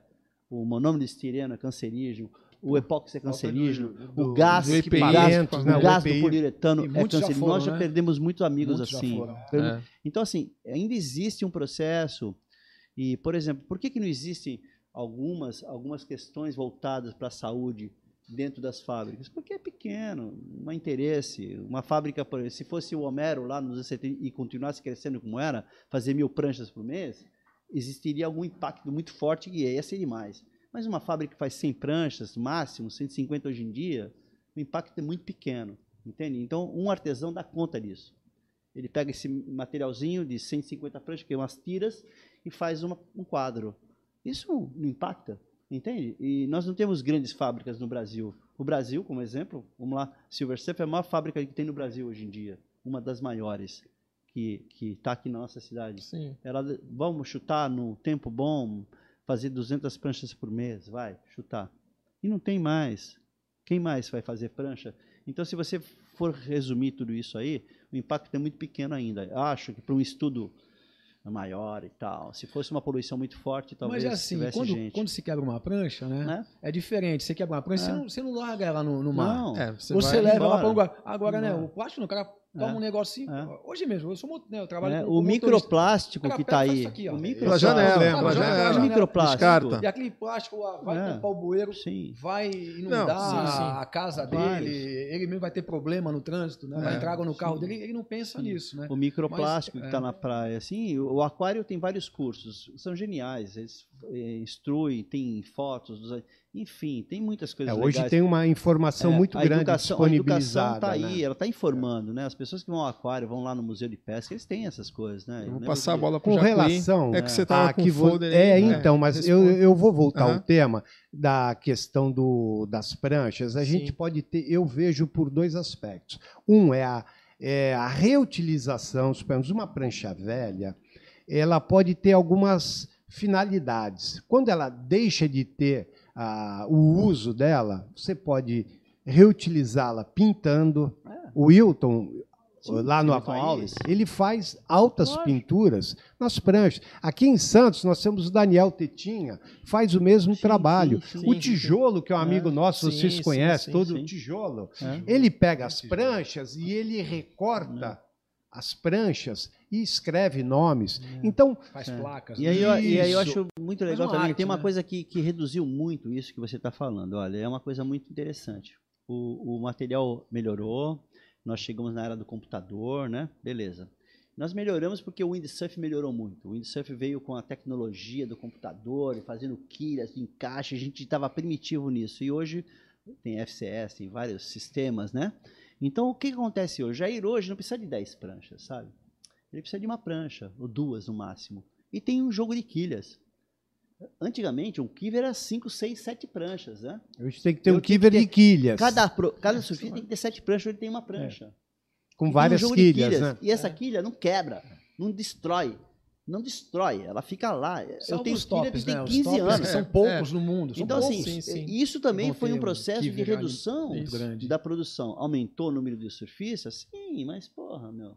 Mas eu acho isso, que o Robson ele foi um pouquinho mais além. Sim. Ele quis dizer o seguinte: qual o impacto? Mas o impacto é. não é só do resíduo não, das pranchas, mas não. a industrialização da resina, Sim, a industrialização do tiner, a matéria-prima, a matéria-prima para fazer. Isso. É isso daí é inevitável. É. Mas olha e, só, e os barcos? Sim, e sim, a área náutica? Isso, isso. A área isso, náutica é, é, é enorme. Sim, sim. O surf é pequeno. Tanto é que nós não produzimos material de, é primeiro, de, primeira, de primeiro mundo, de resina, de resina não, não temos, né? poluente, é. uma, um tecido que não, que não quebra, tal, porque não tem mercado. No é, Brasil não tem mercado. Na época que eu estava na Silver Surf, aparecia um cara lá do sul que ele veio com uma proposta de uma resina é, extraída do, da mamona, cara. Legal. É, eu nunca mas é caro. É. é. Ele levou é lá, é, então, ele levou até uma, uma amostra pro Teco. Não sei se o Teco chegou a fazer algum teste lá, tal. Ele deu, o cara levou lá e falou: olha, tenho desenvolver isso aqui, justamente pensando nisso aí. Você é. sabe que isso é legal até levar para esse pessoal, que hoje em dia nós temos uma quantidade imensa de surfistas estudiosos, né? Tem o, o, da tua época o, o Maurício Duarte, né? O, é, ele é doutor em, em, estudos acerca de fundos ambientais, uhum. tudinho isso. E a gente é, se ater quais seriam as formas de minimizar todos esses impactos. Sim, sim. Né? Nós temos uhum. Um conjunto de pessoas bacana é. para dar essas diretrizes. É. Né? É, que, é que assim, tudo tem a ver com o mercado, né? Pô, tá certo, tudo bem, tudo polui, mas, por exemplo, hoje existem, eh, antigamente, o Marcos Tubo, vou dar um exemplo. Marcos Tubo morreu Grande, intoxicado, intoxicado de tinta. É verdade. Hoje em dia as tintas são a base de água, não é mais thinner. Tudo isso evolui é com o tempo. É. O surf é muito. Fala muito... um pouco do Marcos, é, que. Marcos é né, fala um né? pouco é- dele. Marcos Pô, o Marcos era lindão. Marcos fala dele. O Marcos foi o primeiro cara a desenhar uma camiseta de surf no Brasil, à mão. E as camisetas dele todo mundo queria. Era época de trocas, né? Eu gostava da sua camiseta, troca aí, Jorge, troca comigo. E pintava as coisas da, da surfing. Era um artista incrível. E uma pena, um grande surfista, Big Rider, era aqui do Canal 1, mas era do posto 2, pegava exatamente aqui, morava aqui pertinho, mas era um Big Rider, um cara incrível. Na família toda pegava onda, Luizinho, é. o, o, né, o, o, irmão o também. o Albano era o mais mora, novo, né? Morava no Havaí e tal, mora na Califórnia agora. Às vezes ele vem aí, já é. foi visitar. Mas o Marcos era poderoso. Pegava jacaré é, incrivelmente. Nossa, não, ele, era impressionante. Onda de 4 metros. É. 5 metros, o cara tava lá, Brincava. não tem medo, não, não. não tinha, é, sem cordinha, sem nada, tranquilo, super relax.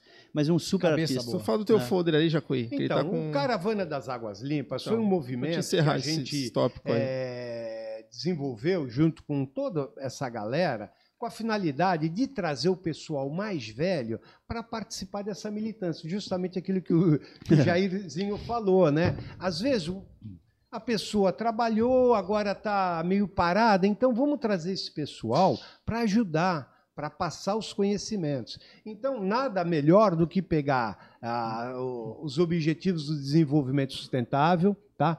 são os 17 objetivos que têm a finalidade de sensibilizar a humanidade para fins de que o, o, planeta se torne cada e cada vez melhor, justamente dentro daquele conceito. Né? Não adianta a gente só ficar atacando. Exatamente. A gente tem que dizer que, olha, as quais são as coisas que a gente pode melhorar na nossa vida, desde que a gente observe e não agrida a natureza. Então, esse é o ponto principal.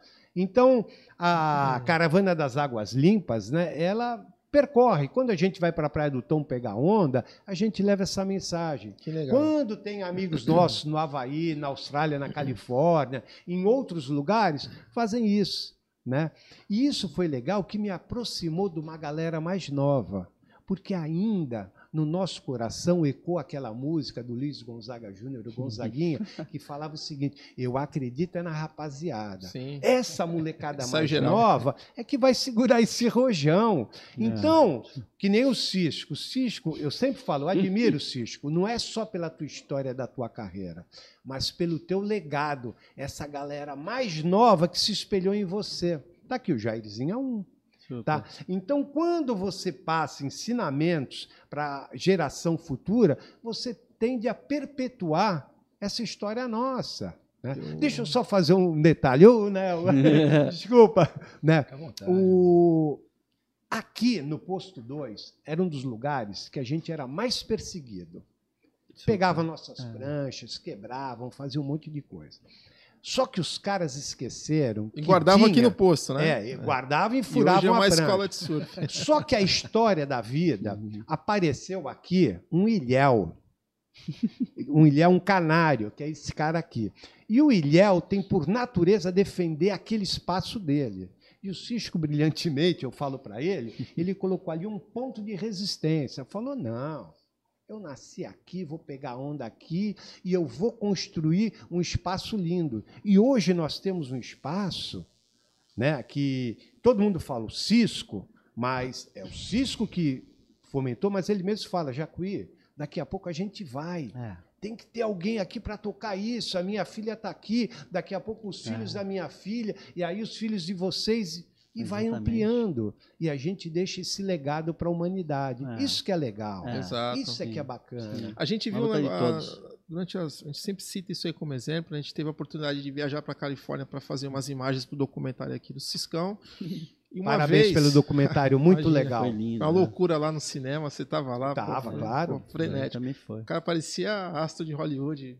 A gente fechou Mas ali. ele é astro. É, ah, Merece. E a gente estava uma vez ali. Em... Nossa base era em Ocean Beach, né? O Bi, em San Diego. E a gente também ficava circulando por ali. Água então. fria. A gente pegou a época do. a gente foi no final do. no meio do verão e tava naquela do El Ninho, né? Laninha, ah, o aquecimento tá. do Pacífico. Então a gente pegou Ninho. água quente, né? Estivemos bem lá. E a gente viu uma coisa interessante. Na hora do almoço, a gente estava por ali e tal. E vimos uma mãe com uma, um garoto andando é, ali com um, um, pegador de areia assim e tal, e uma vassourinha. A gente olhou aquilo, é. eu falei, cara, que coisa legal. Deixa eu falar com essa senhora. Pô, vem cá, você faz parte de alguma associação? Ela falou, não, então, a gente é da comunidade aqui de Ocean Beach. E cada um tem um pega um horário livre, tem um turninho para vir aqui recolher Incrível. bituca de cigarro na areia. Legal, que legal. Incrível, Cara, mas eu falei assim, isso aí é uma ONG, tá? Assim, a gente não ganha nada, eu sou voluntário, então eu tive uma brecha agora de duas horas e ela tá trazendo aquilo que você falou. Os meus filhos. O filho ensinando. Que o filho Ensinar. vai passar pro filho dele, assim é. vai. É então, aí. acho que de repente, por que, que lá dá certo aqui a gente não pode fazer isso, cara? Por que, que não. Posso não... te falar? É, porque, porque eu... você não tem muito tempo aqui, você tem que estar tá trabalhando o tempo inteiro. Tempo inteiro. Antigamente, hoje em dia a gente não conversa mais. É. Quando você tem até medo de conversar por causa da intolerância é. política que prevalece hoje. Às vezes, quando você manifesta a sua opinião, o pessoal fala, ih, esse daqui, tal, tal, tal, tal, já querem te rotular. Então nós perdemos, Cisco. É. Jairzinho, Robson, o hábito de é, conversar. Exato. Né? Perdemos essa prática. E aí, por que nós perdemos? Que você tem que trabalhar. Exatamente. Lá não, o cara trabalhou, muito provavelmente, é. tem o horário dele, e eles é, têm a é cultura, sabe do quê? De, do voluntariado. Exato. Nós não temos muito aqui. Mas é engraçado Estamos que aqui, quando tem, por exemplo, lá, o Dia das Águas, Dia do Oceano, aí o Instagram chove tem. de foto, mas né? aqui também temos. Sim, a galera posta a lá. Tem, tem, tem, as atividades, mas eu acho temos. que ainda é, é muito pouco ainda. Acho que ainda deveria. O cara sim, posta foto lá, dia do oceano. Legal, mas é então, o que, você fez? É diferente. Você recolheu, foi lá, passou um dia na praia pegando alguma coisa. Ah, lá, você falou de bituca. Tem um amigo nosso que faz, eu já mencionei ele, o Daniel. Ele tem um trabalho maravilhoso. É, bituca, é, então, é, ele até ele troca. Né? Ele aqui no canal 3. Então, é, aqui no canal 3, ele tem um stand-up. Se você recolher um copinho de bituca. Ah, o Marquinho do, do Mate lá. Então, então é o Daniel. Daniel ficou mais à frente sim, disso. Sim, sim, tá? sim, Marquinho. E isso, começou o Marquinho, o Daniel, mas sim, acho que quem está mais à frente é o Daniel. E ele troca. Você recolhe um, um copo de micro lixo de bituca e, dá um mate e, remada. Acho que é... o surf, o surf. Ah, o stand-up, você pode usar é, o stand-up. Stand tem, o surf, a comunidade do surf, é, quando agora que a gente está começando a ficar mais maduro e, lógico, mais idade, as gerações vêm aí com, apoiando também a nossa causa, né? O surf tem uma capacidade de dar um bom exemplo. É, por exemplo, vai, vou citar Ericeira. Ericeira com a reserva mundial da, né, da, da reserva mundial da, da, de surf lá. Eles têm aí 4 quilômetros de praia, conseguiram tombar as praias, ninguém mexe nada, mas toda a comunidade se envolveu para impactar aqueles que não conhecem o mar com obras, por exemplo, de arte. Lá eles fizeram um povo, fizeram não sei o que, tudo com resíduo da praia. É diferente um pouco desse, desse cara que pega lá, deixa o cara andar de stand-up. Não, eles construíram obras é, apoiadas com o governo para impactar quem chegava na praia. Você um povo cheio de chinelo velho, de borracha. Bom, aí tem uma escrita lá. O cara vai lá e fala, isso aqui que você está vendo, essa obra de arte, foi feita com os resíduos que o pessoal deixou sem o conhecimento aí. E tombaram e conseguiram. Isso é uma, uma, uma e veio de surfista, veio de surfistas. Então assim, a gente tem isso é um bom exemplo.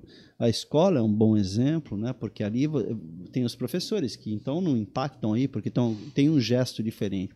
Mas eu acho que o surf, a cidade de Santos, como Surf City, tem a capacidade de tornar os lugares onde que são as passagens é, não, eu, não, eu, eu achei tudo bem. Você vai colocar a foto do cachorrinho ali, né? Ó, não faz cocô na rua, mas você é, pode ter um impacto nesse trânsito. Falando sobre as referências do mar, aqui vive tartaruga, aqui vive, vive golfinho, aqui vive a raia, aqui vive é, o caramujinho, vive o ermitão, vive etc, etc debaixo da areia. Então, se eles souberam que vive as camadas de vida que existem, aí tem um impacto, aí tem uma coisa positiva. E eu acho que a gente precisa é só é canalizar de uma forma correta as ações, os grupos, canalizar com o Exatamente. governo ações que sejam impactantes é, de uma forma benéfica para todo mundo entender que é a educação está querendo agora até 2030 falar sobre o oceano. E nós, como surfistas, estamos lá dentro, sabemos o que acontece. O trabalho que o aquário faz, o trabalho que o museu faz, o trabalho que a associação faz, etc. E alguns surfistas fazem, tem que ser unificado para ser uma, uma linguagem só. Porque e acontece... tem um momento bom, né? Porque é, o Rogério. É, o Rogério pega Sofista. onda. É, então, esse a gente já convidou o Rogério, em breve ele vai estar é, conosco é, aqui nós temos empresas. levar proposta boa, é, ele vai exato. ponderar e vai abraçar. Olha, eu tenho certeza disso. A gente vai trazer o Rogério. Ele é surfista. você comentou uma coisa muito legal, que é assim, e aí eu vou me reportar uma coisa que é do Brasil. Uhum. É, sei lá, nós somos colonizados, né? Não somos colonizadores, nós somos colonizados. É e existe uma grande diferença nessa coisa apática que o Brasil tem. De estar tá apático às coisas patriotas, de, de, cuidar da sua terra. É bem diferente. E nós temos a chance, porque nós somos ilhéus, todos nós somos ilhéus. Nós temos uma, uma área bem pequena para cuidar. E, então, nós temos que dar um exemplo em algum lugar. Um exemplo simples de, de, de como a gente deixa para lá. Nós deixamos cair o emissário todo para baixo museu. Né? Eu me culpo. Eu estou dentro do grupo de culpados. Também, todos nós. Por que, que nós, por que, que nós deixamos? Por que, que nós é. deixamos daqueles que, que é, para fazer, aqueles que não eram surfistas fazer? Por que, que nós não fizemos? Por que nós não fomos lá segurar a barraca e falar daqui não mexe? Por que, que o posto está 30 anos, hein? Por que, que, por que, que nós expandimos? Por que, que nós, por que, que nós expandimos para a escola legal. de surf do posto 3? Por que, que nós fizemos isso? Porque nós convencemos pessoas que tinham um bom coração, Paulo Alexandre, etc., que isso era verdade. É verdade. Lá vem 10 mil pessoas, cuidam, nós, nós cuidamos desse espaço. É o que você viu lá. Sim, nós deveríamos sim, ter feito é. no, no, emissário. Nós cuidamos disso. Nós cuidamos aqui. Nós cuidamos. Não é um, não é outro, não, a, a comunidade. Mas a gente tem uma visão de fazer falsos heróis, falou? Falsos é heróis. culpa que você está fazendo. É, falsos heróis. Eu também e, faço a minha é, culpa. Então, é, gente... e eu faço minha culpa, e, e, outra, nós fazemos falsos heróis. Por exemplo, lá onde a gente foi, em San Diego, você vai lembrar, tinha lá uma estátua de um cara do lado de um posto de guarda-vida, certo? Sim, sim. Aquele cara morreu salvando oito vidas no pier de San Diego, certo? San Diego, de Ele foi, a comunidade, esse é um dos, esse foi o é. pegador de lixo, um exemplo para as crianças. E esse monumento que tinha lá era de um cara que foi um herói na comunidade. Ele salvou oito pessoas da comunidade, que passaram para os seus filhos, aquele que cuidou, morreu, fizeram uma escultura dele. Ele é lembrado até hoje, está bronze, está polido, está polido lá. Em Sunset Cliff, nós fomos lá, um pico chocante, descemos uma escadinha, tal, tal, tomamos um banhinho, sentamos na cadeirinha, aí vem um cara e fala assim, Cisco, sabe isso aqui que está vendo aqui, tudo isso arrumadinho, aquele chuveirinho lá? Então, esse cara que morava aqui. É mesmo quem é? Fulano e tal. Então, há 50 anos atrás, ele construiu isso para as futuras gerações. Legal, né? Para que eu pudesse sentar, que eu pudesse descer, que eu pudesse tomar um banho de água doce, cara. ele fez para a comunidade. É. A escola é permanente, não sai nunca mais. Porque foi um trabalho de 30 anos, cara. Ei, o emissário cai, levanta, cai e a gente não cuida? Como a gente pode fazer? Então é melhor fazer um jardim. Jair, você como cria dali... Não é verdade? Poderia ter feito um, um projeto assim, Culpa né? nossa. É. É, Os projetos aca, são acabaram. Não é, Jacuí? Até pensando é no esporte, né? Acabaram com a onda, é. né? É, então. Uma coisa, assim, eu, eu, não sou engenheiro, mas poderia ter feito uma coisa é, tipo lá em, em, Portugal. Uma vez eu fui correr um campeonato, é, eu não me recordo o nome, é, tem um pier bem grande, né? Em Portugal? É, em Portugal, eu esqueci o nome. Já, Viana? Viana do Castelo tem um não, pier não, enorme? É, não, é outro lugar, eu esqueci. Mas assim, eu fiquei pensando, é verdade, somos os culpados. A Exatamente. É essa. É, a, é, a, galera do surf, ela poderia se, se reunir e falar assim, não, é. é vocês vão fazer o que vocês querem, é. mas nós temos um projeto. Né? Poderia pensar, vamos supor, eu fiquei pensando, meu, os caras fizeram um paredão, aumentaram 50 metros. Né? Isso é uma coisa que não sai da minha cabeça. E colocaram uma parede. O que acontece? a água volta, a água volta, acabou. volta reta. A onda ali do prainha, acabou a prainha, quebra-mar. Podia projetar para dar esquerda e a direita, né? É. Agora, meu, se você faz né, uma ponta de um lápis, você imagina se, se apontasse, né, fizesse uma coisa assim, você imagina a onda batendo Perfeito. ali e, e abrindo os dois lados. Olha que tipo de fundo. Então, por que a gente não inicia é, esse movimento? É, Jair, o negócio é o seguinte, ó, você olha só, nós temos uma chance, nós temos uma chance legal. Uma coisa, uma coisa é. simples, uma coisa boa é, de, tem, de surf, de, de uma onda, reconstrução, né? uma reconstrução. Do ali, Isso, da ponta para lá, né? Que não, que não é difícil. Mas são aprendizados. Nós estamos numa fase, por isso que eu falei, no começo da minha fala, falei, nós estamos num momento onde a maturidade chegou. Né? A nossa visão é de mais velho chegou. Nós já somos homens formados com suas famílias, temos nossos trabalhos, etc. Vivemos o governo, etc. Não, você. Pá. Mas eu acho que agora a maturidade vem de uma nova forma. Foi uma experiência, já tivemos experiências negativas. Sim. Não podemos cometer os erros passados. Então, assim, nós temos um prefeito que é, é surfista, uma secretaria que está aberta para as conversas. Agora, o que falta? Unidade? Sim, falta unidade. Por isso que eu acho que a gente faz falsos heróis. Né? Não adianta ter um grupinho de cinco. Esse tem que ter representatividade de uma comunidade. Por lá fora ninguém mexe, porque tem uma comunidade toda. Toda lá. Todos se envolvem. É, tudo lá. se você falar assim, olha, um, tem mexeu com mexeu com um, mexeu com, bairro, mexeu com San Diego é. inteiro, mexeu com San Diego inteiro, porque todos eles fizeram a vida em cima do turismo, do surf. Eles valorizam. Ali. Então, mexeu ali, mexeu com todos. Então, e tem que ter unidade, não é para levantar um, não é o Cisco, não é Picuruta, não é Jair, não, é, né? não. É para o benefício das novas gerações. E aí, é, para se manter perpétuo isso, o dinheiro virá. Mas é o dinheiro que faz isso, cara. Pode vir 30 bilhões, pode vir todo o dinheiro do mundo. Se nós não tivermos lá tirando, tirando o papelzinho e batendo prego, vai cair de novo. E um dinheiro, e um dinheiro onde, hoje, por exemplo, se falar assim, olha, se continuar assim, é melhor a gente doar em cesta básica, tá? A minha visão. E se continuar assim, vai ser a mesma coisa. Eu estou cuidando das coisas que eu posso, mas eu não posso. Mas se a galera perceber que não é questão pontual, aquilo é, não era para ter caído, sabe? É uma é, pena, mas... porque é um dos melhores lugares do mundo. Realmente, um cartão postal não é? da cidade, é. um ponte, o que eu vi, praça, é, e a comunidade, a comunidade né? tem a que geração... ir, tem que ir e voltar. A comunidade tem que, que é muito maior do que o é. próprio surfista que está lá. Com certeza. A sociedade eu sou a toda, né? favor né? que quando parece que já começaram as obras, né, para abrir de novo o parque. Nesse caso, até para evitar algumas coisas, eu sou a favor de que se há, tem um horário para se abrir e para fechar. Deixa a noite fechado, abre-se de manhã, como todo mas, é, parque. É, aí eu vou discordar. Para você um evitar um pouco, pode, mas porque você também tira. Não, aqui a gente está tendo uma infraestrutura de rua. Ter monitoramento. Exatamente. É, ou policiamento constante, é, ostensivo. Uma base, exatamente. Uma, uma base, base, ali para evitar. Todo mundo já sabe ali, que é. A gente só está falando de surf, tal, é. Mas ali tem existe skate. Uma base da, da é, mas tem, ali... da Guarda Municipal. É. Mas olha, ali se é ativa, agrega. Né? Exatamente, surf, é isso que eu te falar. A base está lá, mas só que, por exemplo, já vi coisas cenas ali horríveis. À noite, os casais tomar um ar. Bebida, fazer um bagunça. É, o que tem é que ter. Eu digo nesse sentido, você preservar o parque. Eu acho, a maturidade vem. Quebrar essas coisas. Saber exatamente o que você pode cobrar ou não. E assim, é direito de todos ir e vir. Se não, não, Cisco, uma, sim, você, sim. Não. Eu digo assim, cara, eu digo para evitar a depredação, né? Você tem um horário, não digo fechar às 7 horas da noite, mas no verão você vai estender até mais. Mas no inverno, cara, mas você não vai, é isso que eu ia fazer. Você vai deixar desocupado para grade lá. ali, não. Cara, eu acho que se ele funcionasse como o Ibirapuera mais funciona, tempo, teria... o Parque Ibirapuera, ele é aberto mas, mas a, e fecha. É um parque é, gigante, né? Teria que pôr grade. Eu me lembro que em 1982 eu promovi uma ação popular lá, Sim. porque tinha aquele Circo Tiânia, eu lembro. E vinha, lembra do Circo Tiano? E aí, que que tinha muito animal, vinha elefante, leão Cara. e tal. E eles defecavam ali. E a gente pegava bicho geográfico. E era uma coisa. Então a gente ficou indignado com aquilo e promovemos uma ação popular. Já que o Zé falou de sair do circo, eu te, te puxando pra gente. Eu quero já passar pro Jairzinho, mas tem que tá, encerrar tá, só com essa não, última é, pergunta pra gente é, poder desculpa, correr. Gente não, não, imagina, imagina. Prolongar, é. O, o, o, ciono, como é que é? o oceanógrafo né, que tinha ali?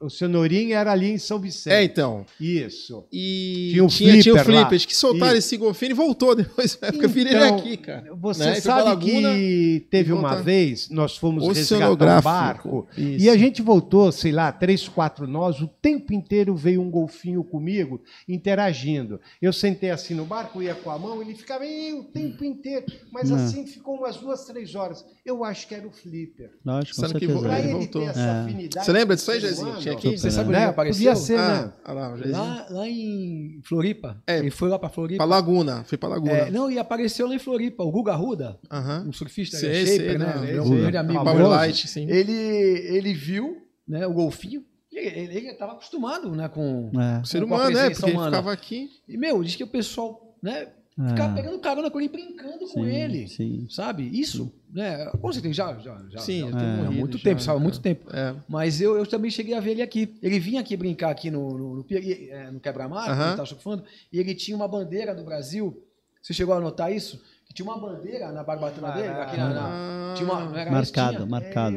É, era marcado, era uma bandeira do Brasil. Marcado, que legal, né? cara. Era. E, e, isso é que identificava o Flipper. É. A gente já está quase uma hora e meia. Diferente? Vamos lá, rapidinho, que eu já, já ia passar para o Jairzinho, mas... É, eu quero já entrar no tema da, da Olimpíada. Da Olimpíada? É, mas eu, deixa, deixa eu só fazer Jair, um... Jair, porra, então, esse eu quero... Não, caraca, mas tem, tem, eu quero chegar justamente, Jairzinho, a gente é. falou aqui da tua, da tua estreia aí, amador uhum. profissional, me fala um pouquinho da tua carreira como serviço profissional, tuas vitórias aí, Jairzinho. Como é que foi tua trajetória? Tem uma pergunta para você aqui também do o Rodrigo Paixão aqui está falando assim, ó, pergunta para o Jair a opinião dele sobre essas manobras de super aéreos e se na, se na geração dele já existia. Aéreo existia, é. super aéreo não. É. Mas você vê que o Cisco, olha só, quando foi que você deu looping, Cisco? 80. 80 e pouco, não sei, 85 para a época aquilo ali era progressivão. Hiper aéreo, né? É, Ninguém fazia Não. aquilo, né? É que essa altura, né?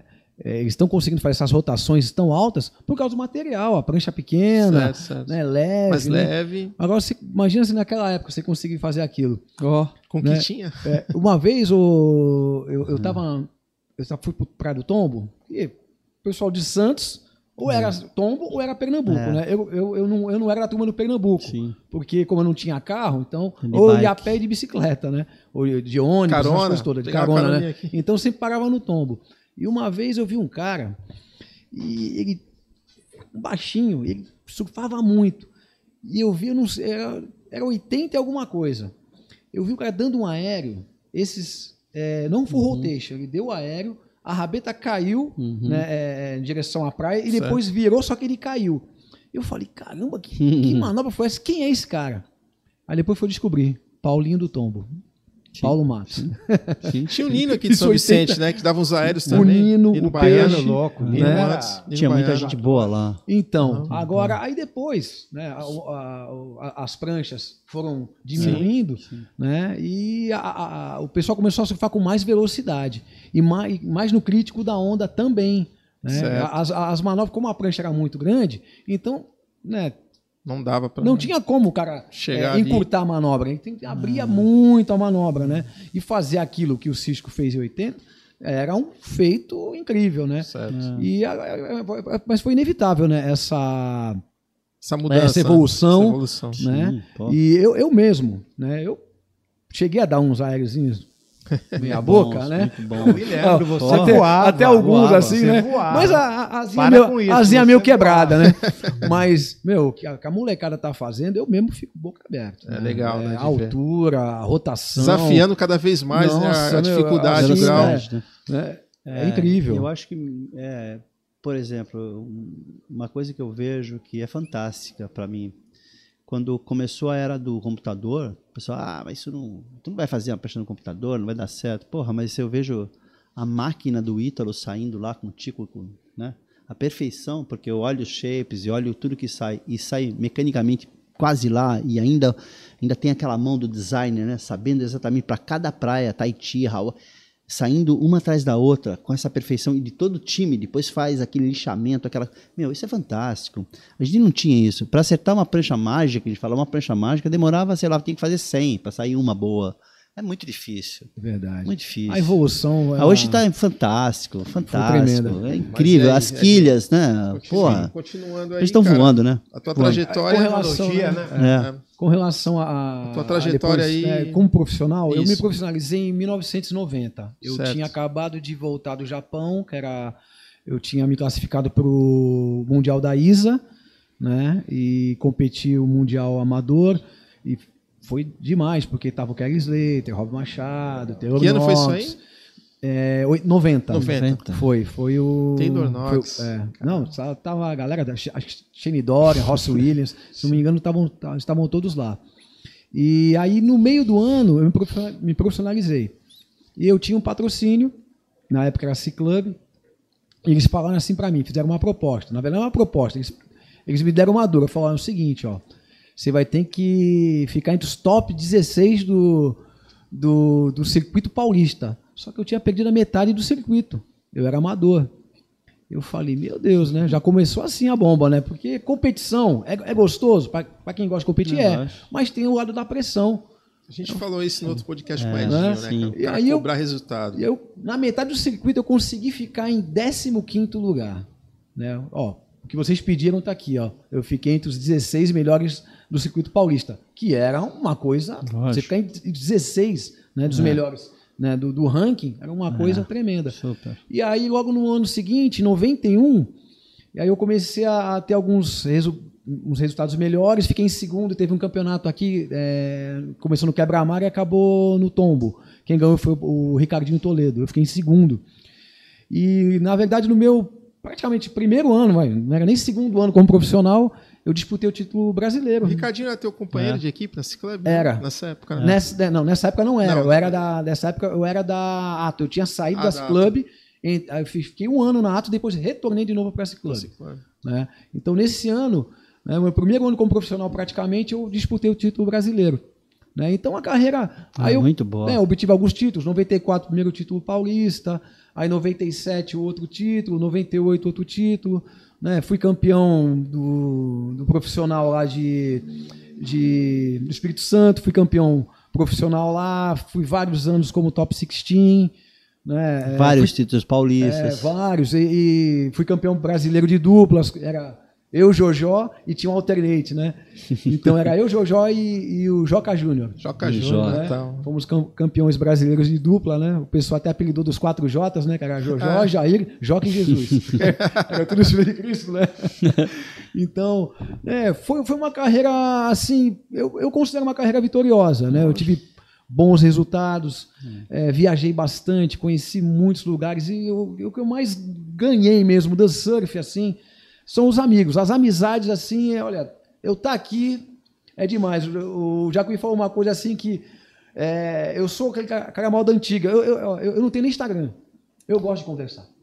Melhor. Né, eu gosto de ficar com as pessoas assim. E o Cissão né? queria, aproveitando essa parte de competição, você queria falar uma coisa das Olimpíadas. O Jairzinho participou Mas eu quero do, falar, do, é, é, do qualifying pro, da, da ISA, para o Mundial, é, né, no Japão. Sim. sim. E, e, como você está vendo hoje o surf chegar nas Olimpíadas, Jairzinho, na tua opinião? É uma coisa nova, né? É, uhum. Primeiro ano.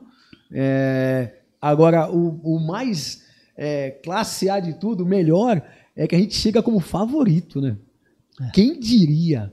Né? Brasil, eu, na época que eu, que eu competia, lembra? Nós íamos para a Europa, né? Eu, eu, vi o Jacuí, né? eu, tava com, eu cheguei a competir há alguns anos o WQS. Eu lembro que os gringos eles davam risada quando iam cair com o brasileiro.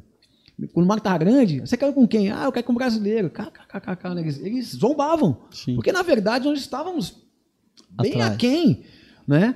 Mas a evolução foi muito ah, rápida. Muito eu, eu, sou sincero, eu, quando o Gabriel Medina ganhou o primeiro título, eu falei, meu, como que aconteceu isso? Eu achava que não. Estava é, distante. Tava... Ia, ia acontecer, uhum. mas a longo prazo. Meu, hoje nós somos a potência. Ah, e chegamos nessa Olimpíadas, então quer dizer, a, a, eu acredito que nós vamos sair de lá com algumas medalhas, né? Eu não tenho dúvidas, né? De repente. Uma coisa a gente vai né? beliscar. A gente sabe que a bateria só acaba né, quando termina, mas é, eu acredito que né? O surf brasileiro ainda tem muito ainda para sabe para nos dar de alegria Sim, a estrutura ainda.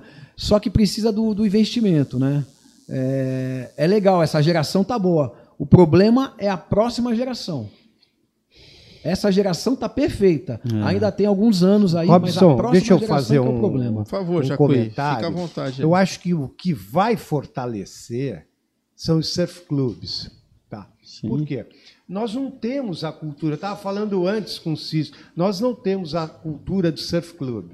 Não tem então, Austrália. O que, que acontece? Tem... O cara quer participar e ganhar fortunas, pô, e, e não é o momento. Então, suponhamos, a prova de natação. Tem cara que nadou a vida inteira, 20, 30, 40, 50, 60 anos, nunca ganhou nada, ele ganhou uma medalha. Então, Exatamente. quando a gente estimular esse não esse profissionalismo, mas estimular uma coisa como se fosse natural. Surfar é como nadar, tá? Agora, você quer ser o quê? É um técnico, um, um portuário, um médico, qualquer outra profissão, tá? Então você pode ter é, é, caminhar por esse sentido. Eu não preciso ser surfista profissional para me divertir, para surfar. Basta ver a escola aqui. Sim. Né? Os, é, pessoas de 50 anos voltando a surfar.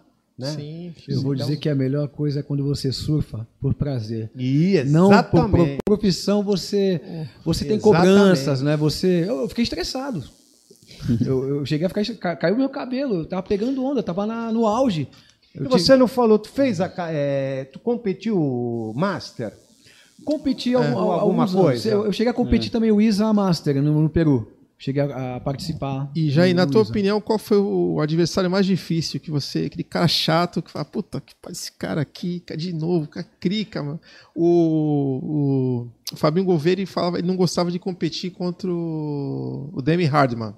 Ele falou que o cara era osso duro, né? Não gostava, e falou, meu, Era difícil, o cara pregnava e não, não curtia. É muito constante. É, né? constante, É, o cara é muito difícil. constante. A É. lenda é que ele foi campeão mundial e nunca foi para Havaí, né? Dami Hardman. Dami Hardman, né? É, ele era surfista de onda de um metro. É. Ele mesmo falava ele é- isso. Então, e era um Mas cara constante. muito né, bom, que foi- né? Na tua opinião, qual foi o cara que tu falou assim, puta, esse aí era... Olha, a minha geração ela foi uma geração chata. Tinha É, cara muita gente muito boa. Bom, muito bom. Eu, eu cheguei a competir com o Cita Gouveia, alguns aí, Fabinho com- Gouveia, com o Teco, né? A, a geração aqui também era muito boa, o Douglas Lima, o Pen. Pen. Mas um cara que era muito difícil de ganhar era o Wagner Pupo, cara. Ele era muito Vala. constante, cara. O Vala, meu, o cara não caía da prancha, toda onda que ele pegava, ele sempre ia dar uma batida, uma rasgada, um cutback e um floater. Então, quer dizer, se você errasse, você ia perder. Então, era um cara difícil de ganhar. né? O Ricardinho também, Ricardo Toledo, competitivo, né? que é o pai do, do Filipinho. Meu, Sim. era difícil. Os caras eram carne de pescoço. Tem muita viu? gente boa. É, só muito alguns, mas tem, tem vários, né? É, se mas também, inverso- pro- Ah, eu acho que o que a gente está falando, eu falei também da outra live com o pessoal. Eu acho que se a gente ganha uma medalha, é, sim, é a hora de a gente pensar no futuro desses que você falou. Né? O, futuro, o futuro não é só, ah, eu vou visualizar a Olimpíada. Não, não, é a estrutura do esporte, é a gestão do esporte. né? Eu comentei, olha, por que, que o voleibol tem lá o centro de alto rendimento lá em Saquarema e o surf não tem? Então, assim, o que eu, o que eu acho que é uma. E, e aí eu acho legal agora, esse momento de maturo nosso, porque a cidade de Santos, por exemplo, é um, um berço de surf. É uma surf city, tem um prefeito surfista.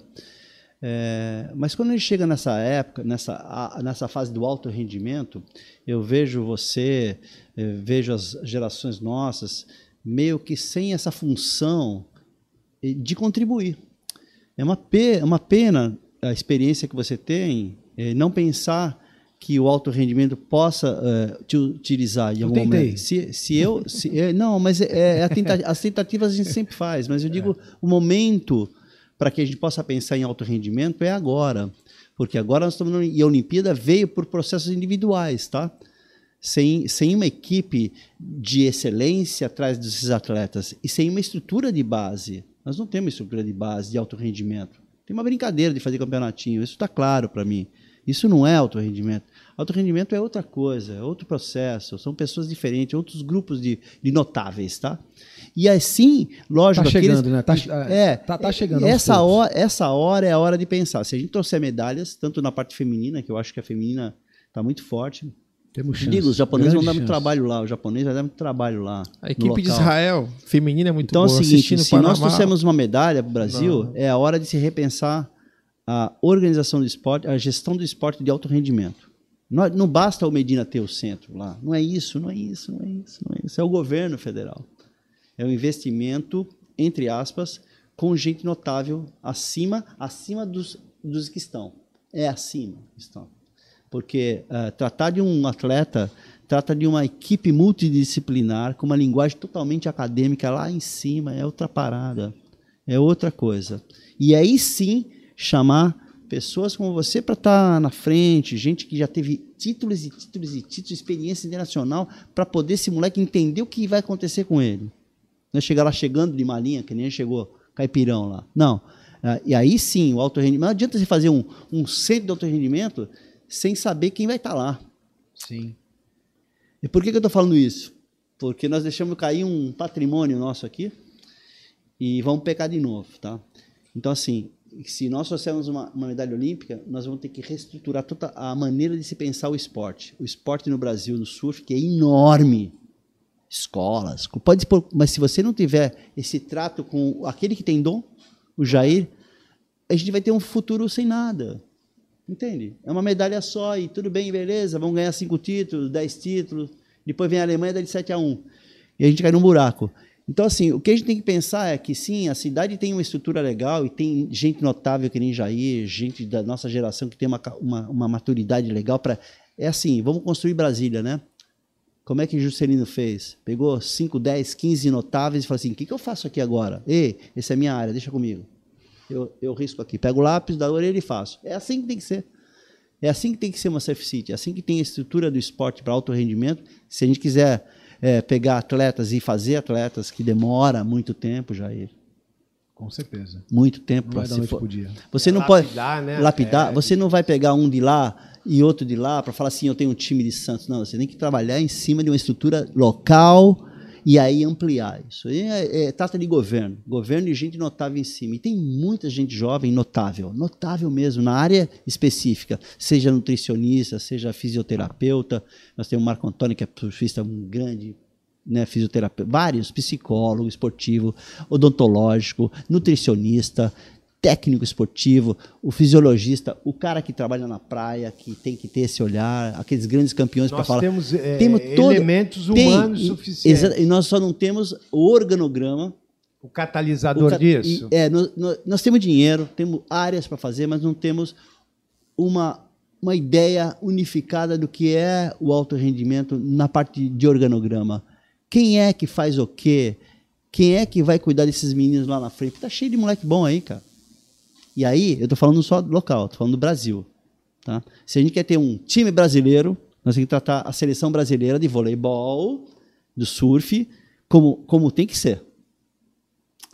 Não adianta chegar lá individualmente. Isso não está muito na minha, na, minha, na minha noção de esporte. Né? O olimpismo é diferente, o surf é uma maneira diferente de pensar, mas ele, se ele vai para esse caminho, ele vai ter que tomar uma outra concepção. Sabe? Vai ter que mudar Acho muito, isso né? vai de é um encontro ao, ao Duque Carranamu, que todo mundo É, fala, né? é. Ele era campeão olímpico Exatamente. Nós já temos surfistas Né? campeão Né? olímpico. Não é agora que vem a Não é por medalha. É, ele era, Exatamente. né? Sim. Então ele Cinco foi medalhas. o maior embaixador. Exatamente. cinco medalhas. né? Ô, Jair, eu queria mudar agora o assunto, a gente sai um pouquinho do surf. Tem a ver com surf, mas é uma, algo pessoal seu aí, né, cara? Eu sei que você faz parte. A gente estava conversando antes de começar aqui a nossa live.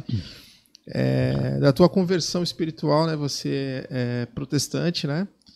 E evangélico, bacana pra caramba. E numa época que muita gente ainda começou a ver o lance dos surfistas de Cristo, né?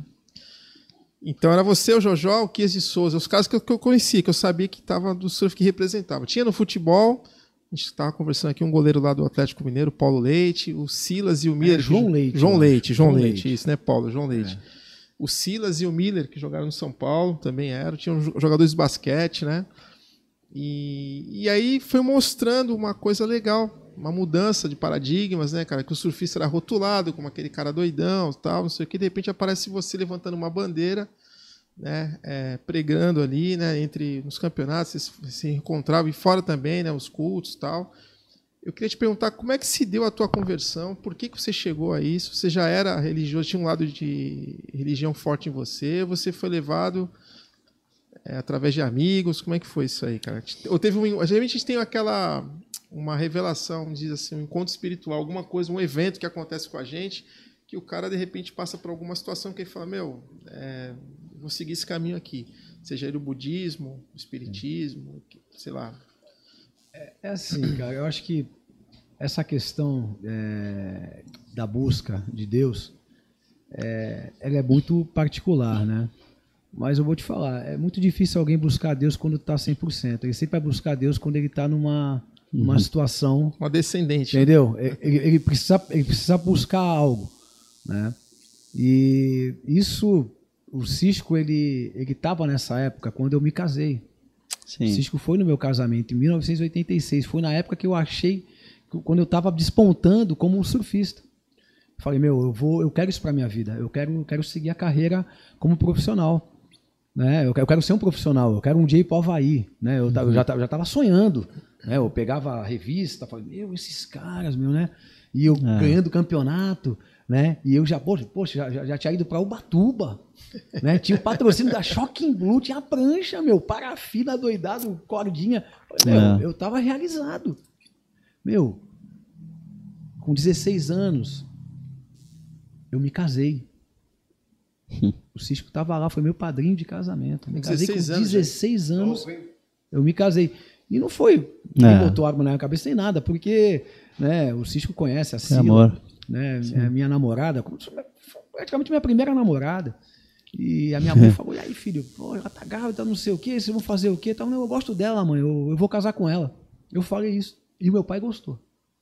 Meu pai ficou tão feliz que eu falei aquilo.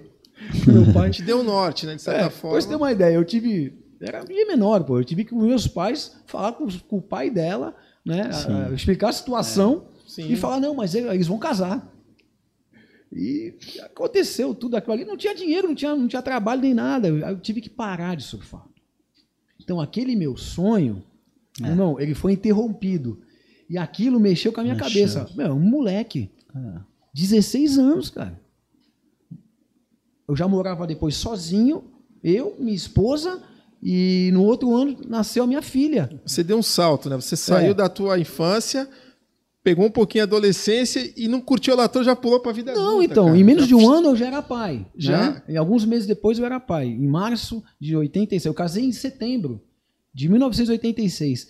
E em 5 de março eu fui pai de, de, de 87. E só que aconteceu algumas coisas. A, a minha cabeça não estava legal, né? E, e, e eu, para esquecer de algumas coisas, eu, eu, comecei a buscar alguns subterfúgios, algumas coisas que para me trazer paz, porque eu não sabia que rumo tomar. Né? O que, que tinha, aconteceu com você? Eu, eu, eu tive uma, uma, uma, um pai presente, né? eu tive uma mãe né, que me, me educou bem, né? ali né, no cabresto meu dava as escapadas, né, para pegar onda e tal, mas a minha mãe não dava mole. Sim, tinha uma base né? familiar legal. Mas ali, já no caso, já, já, já, já, já não estava mais com a minha mãe. Já estava, era eu, minha esposa, então eu, eu, eu, eu não me via com estrutura para viver aquilo. O que, que eu vou fazer? E agora?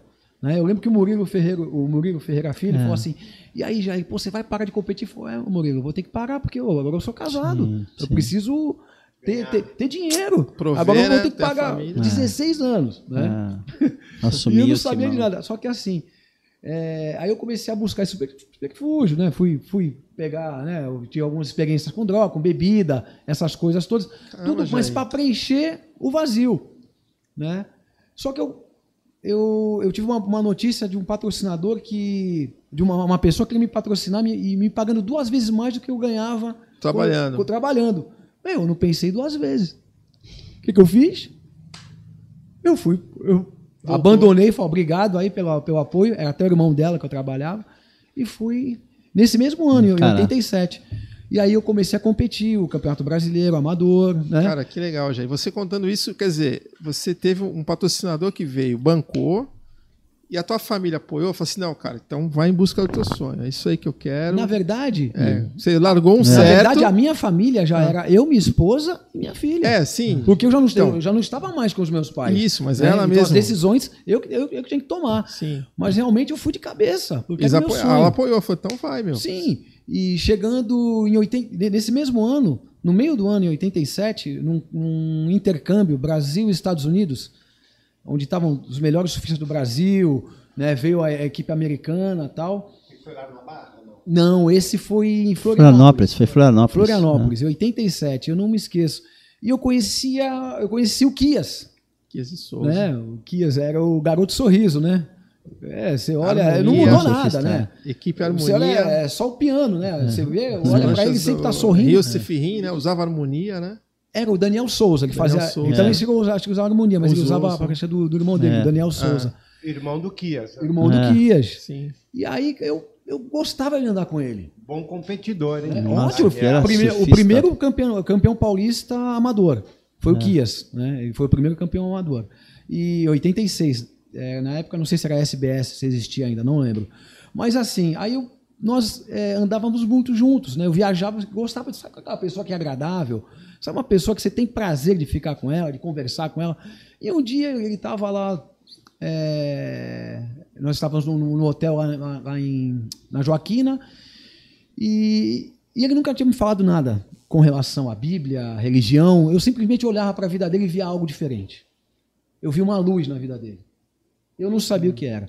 Eu sei que ele andava sorrindo. Eu sei que ele tinha, sabe, é, é, é parece, é, era uma coisa natural. Emanava dele Isso. naturalmente. E eu sempre também fui um cara sorridente. Mas eu sabia como é que eu estava por dentro eu tinha uma luta por dentro. Né? Porque, é. mesmo eu estando surfando ali, eu não conseguia lidar com aquela situação. É. Com mulher, filho, futuro, essas coisas todas. E o Kias me convidou um dia para participar de uma reunião. E ali foi quando eu tive esse encontro, essa minha conversão. E a minha vida, ela, ela, ela tomou um outro rumo. Né? A esperança, né? a direção, né? A, a, o conforto, a paz, aquilo que na verdade, eu, eu tentava passar, mas não tinha, aquilo já era algo que, que brotava de mim. Né? E a partir daquele momento, a minha vida realmente ela, ela, ela, ela mudou, mas para melhor. Né? Como interiormente falando, como pessoa. Né? Eu, eu, eu sei quem eu era antes né, da conversão e eu sei quem eu sou depois. Né? Eu melhorei muito como pessoa. É o que Deus faz na vida da pessoa. Ele traz paz, ele traz alegria, ele traz amor, né? ele, ele, ele, é, ele faz é, nós é, tomarmos as melhores decisões. Não sou perfeito, errei muito. De 87 aqui, errei muito. Mas os meus erros, eu tive a hombridade de chegar e lá e pedir perdão, né? De recomeçar. Né? Então, é, isso é uma, é uma, coisa assim que, que brota dentro de mim. E essa paz, desde então, ela, ela, ela transborda uhum. de mim. Ficou, veio, né? ficou. E eu faço questão de quando eu encontro uma pessoa, se eu vejo uma pessoa com alguma dificuldade, faço questão, olha, né? De falar desse amor, do mesmo jeito que o Kias um dia me levou. É né? lógico. E, na verdade, foi Sim. com a vida dele. O melhor ele, ele não falava, ele não, não, era um cara que pegava, oh, Jair, faz, sabe? Ele não falou isso. E a vida dele falou muito mais, o testemunho. A própria vida dele é, é, é, é, falou muito comigo. Eu falei, poxa, Sim. mas que cara tão agradável. Será que ele é assim? E eu comecei a andar com o cara, e realmente ele é daquele jeito. Né? O Kias, ele é, é, é, aquilo que você vê é o que ele é. É uma pessoa simpática, uma pessoa amável, uma pessoa parceira. Tanto que quando o Kias parou de competir, é, foi um pouco difícil para mim, porque era o meu parceiro é. de viagem. A gente viajou muito tempo junto, muito tempo. Legal. E, e aquilo, sabe? Mas aí veio o Jojó, né? É. Aí veio o Joca Júnior, aí Júnior. veio o Tadeu. Né? Então Nossa, a, a, a, família ela aumentou, né? Uhum, então sim. eu só tenho a agradecer a Deus pelo que Ele fez na minha vida, né? E, ah, e, e tem feito. Da sua época, né? quando você já se converteu, né, para a igreja e tal, era o que você o quis, Jojó, você falou, Tadeu Pereira, lá de Ubatuba. É, o Tadeu né? veio depois. Veio depois. É, tinha mais outras pessoas também, os surfistas também nessa época? Tinha, cara, tinha bastante gente, cara. Tinha bastante tinha gente. Lá do Sul, Bita, não era? O, o Bita, Bita foi o primeiro. É. Que o Cisco, com certeza, conheceu. Em 84, eu não, eu não tinha me convertido, eu converti em 87. Saiu uma matéria no Fantástico do surfista de Cristo. É, Você lembra? Bita, no Fantástico do Bita. É porque foi um movimento de galera jovem, né? Jovem. Mas era só ele. É, é porque é, não, digo, na verdade, ele foi o primeiro surfista de Cristo, acho, do, do mundo, se é, bobear. Digo, não, digo que como referência, como, como rotular, né? A juventude nessa cabeça aí, né? Sim. o Bita.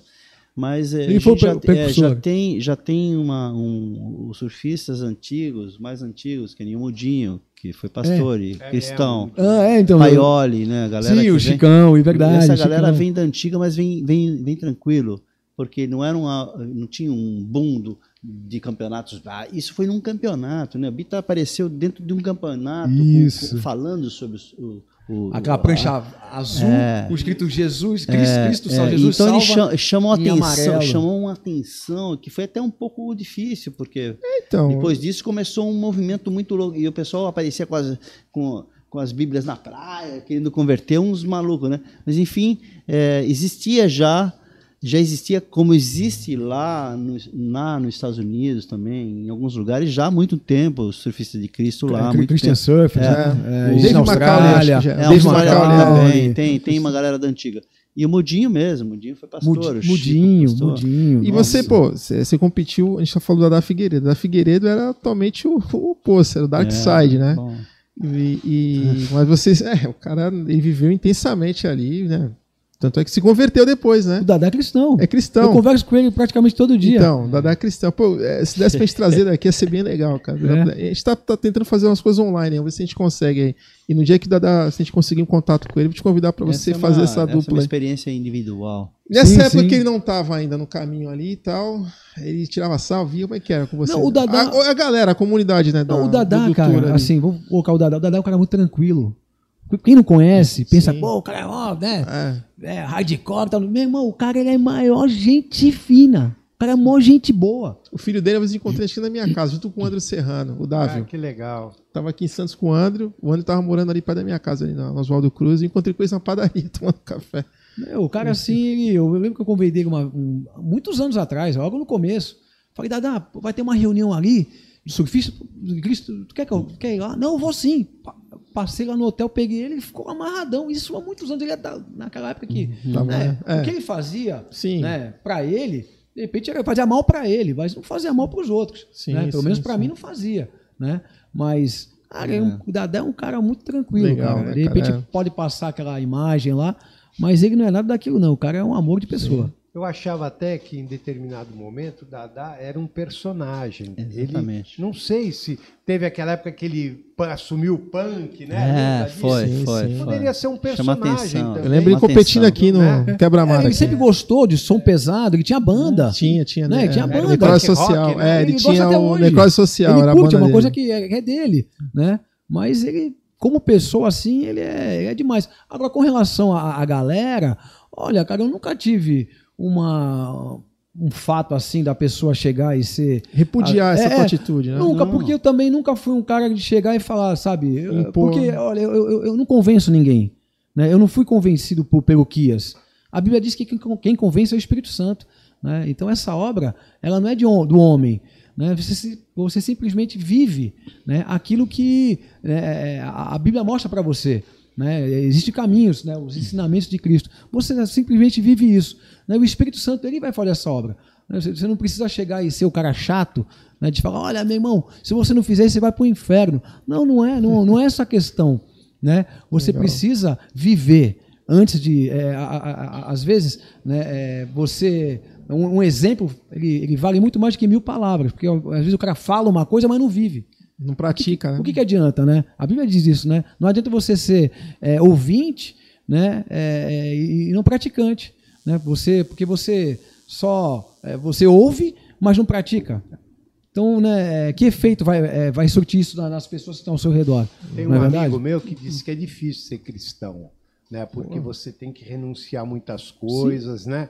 Então a prática é difícil. Sim, você sim. tem que né, a todo momento tem tá brigando, porque o dia a dia muitas vezes te coloca em posições que você tem que tomar atitudes que muitas vezes não é. atende aquele princípio, Sim. vamos dizer, cristão. Mas é são isso, coisas não? boas. É. Claro. Porque olha só, quais, quais são os princípios? Honestidade, né, caráter, né, você não mentir, né, você amar a pessoa, você perdoar, você não enganar, né? Olha só, são, são coisas que, do, do, caráter. São, são, coisas que eu acho o, o homem pessoa, né, né? É, é, tem dificuldade. Eu acho que tem essa coisa né? do. Você, tem aquela frase, né? muitos são então, chamados, mas, mas são coisas boas. Né? Claro. Né? São coisas boas. Né? É, você você tá ali né, num, num, fazendo um negócio e você não usar daquele, daquele negócio para enganar as pessoas. Né?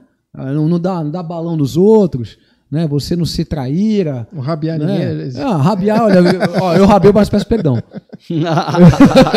eu já rabei algo, mas não sou rabiador, não. perfeito, eu rabei. Não, não, não, não. Legal, legal. A gente falha. Pessoal, a gente está chegando no final aqui já, né, cara? Então, final nosso do tempo quê? aqui é do. Não, nem começou. Nem começou. já fizeram um sinal para mim ali, ó, falou, cara. Ah, é? Tem ali. Mas olha, não, mas é muito tem muitas bacana. Histórias, tem muitas, né? histórias, muitas histórias legais. Se quiserem falar mais alguma coisa que a gente não tenha perguntado aqui, Jairzinho, já Tem muita, muito conteúdo, né? Queira, muito conteúdo legal. marcar a segunda live aí. Se permitir, parece que se está encerrando, não, mas, não, pode falar. A você, ao Imagina, Jairzinho, ao Cisco, meu irmão de, de água salgada, vocês também, meus ídolos das águas. Dá um toque aí a galera aí que está... O Fernando ali, o... É, a parte técnica, Super. o Márcio, amigo nosso é de Márcio. A Grazi também está por aí, né? Também. Tá. tá.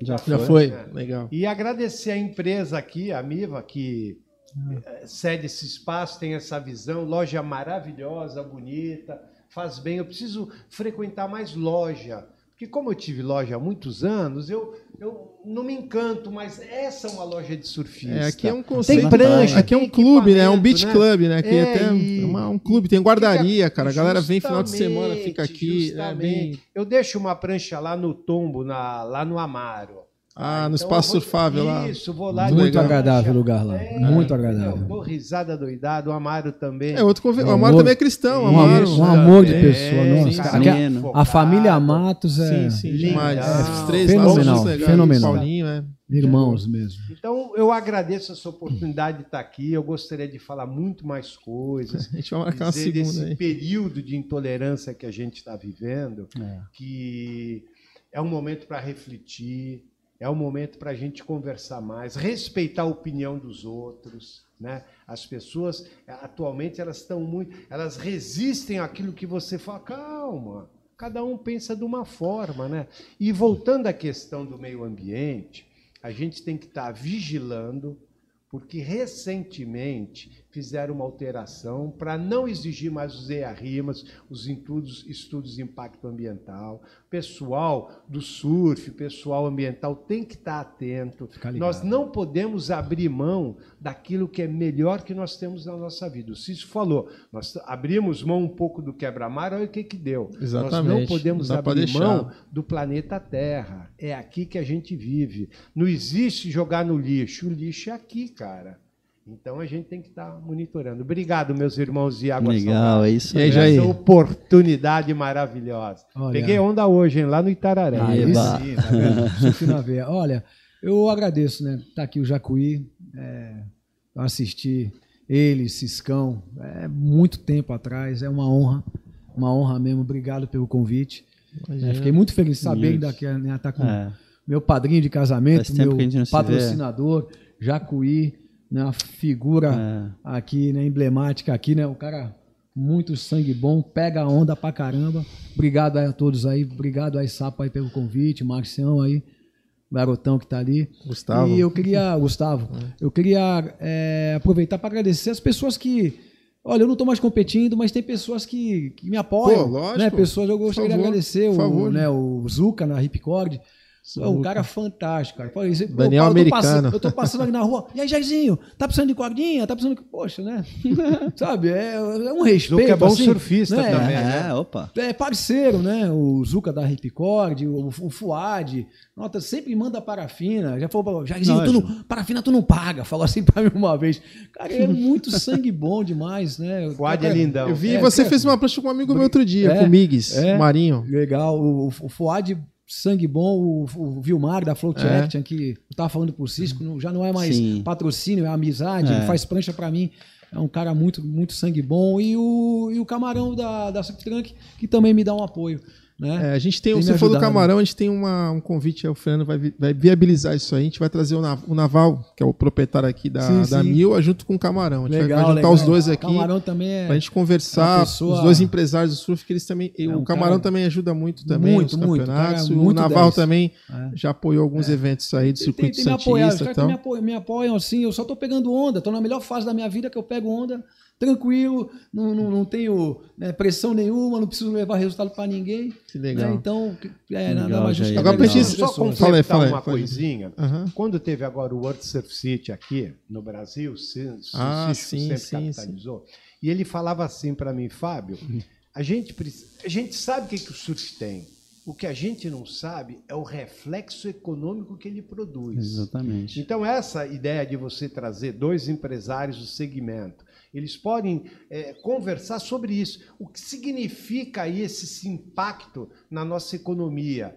Pranchas, roupas, etc. Tal. Isso é muito legal. A gente vai e o trazer os Cisco caras é, aqui, a ele foi a falar. primeira vez que me alertou sobre isso. Sim. Falei, pô, que bacana. Que bacana. É, a gente, eu estava presente na palestra lá do Ariel, é, o Legend lá do Uruguai. Isso. Foi bem legal também, foi bem, bem bacana isso. A gente Esse vai trazer impacto caras aqui. eu acho muito legal. Primeiro, É. é, a gente, quando eu falo que a gente vive um sonho, né, Jair? Assim, viver um sonho. Isso aqui dentro de uma loja com gente que é surfista, trabalhando atrás de um equipamento, dentro de uma loja de surf. produzindo conteúdo. Na nossa legal, época a gente não tinha nem imaginava que isso chegar nesse ponto, né? Falar de né? Olimpíada e você campeão, sei lá, te via ali menino, nós vimos aqui sem nada, sem roupa de borracha, sem cordinha, passando um frio do cacete, tomando com aquele licor de cacau. licor de cacau para entrar na água, né? Eu roubando o licor de cacau do Jacuí, ele queria me matar.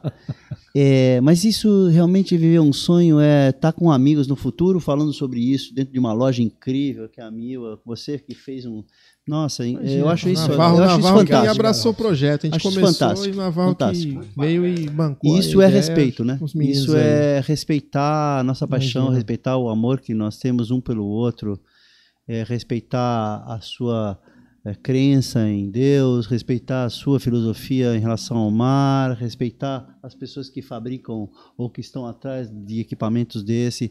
E eu acho muito legal essa história, porque é uma história de paixão. O surf, ele veio através de um jogo polinésio. Ele, ele venceu o tempo pelo amor de Duque Carnamoco. O que nós estamos falando é o aloha, e isso tem a ver com toda a nossa paixão. E aí quando você ensina uma criança, quando você mostra para ela o caminho, é lógico que o, o, futuro vai ter que ser transformado, porque ele vai querer uma prancha, ele vai querer uma. Mas ele tem que ser bem recebido. Se ele não for bem recebido e ser respeitado e ser amado, ele vai embora e não constrói. Isso foi construído numa base de amor.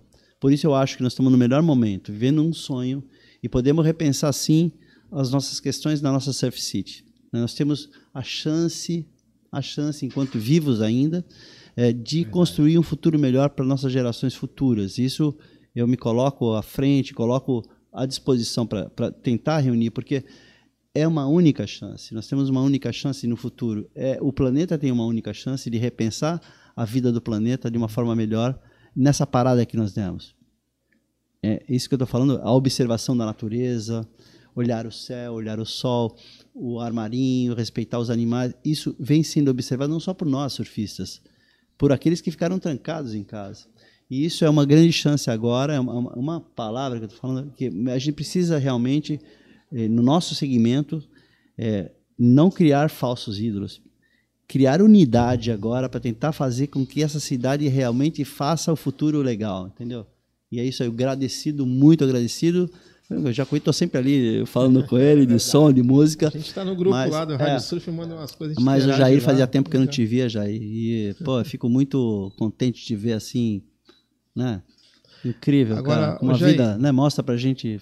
Muito legal isso. Conta a história Obrigado. do paletó aí, cara. Rápido pra te encerrar aqui, do casamento. Conta aí.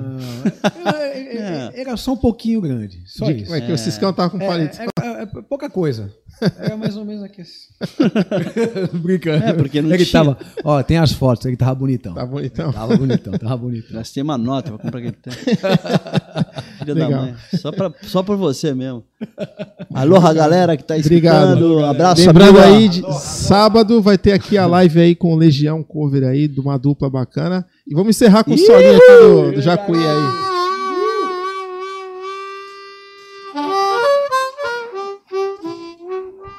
Essa é pro Nelson e pro Golias. Uau!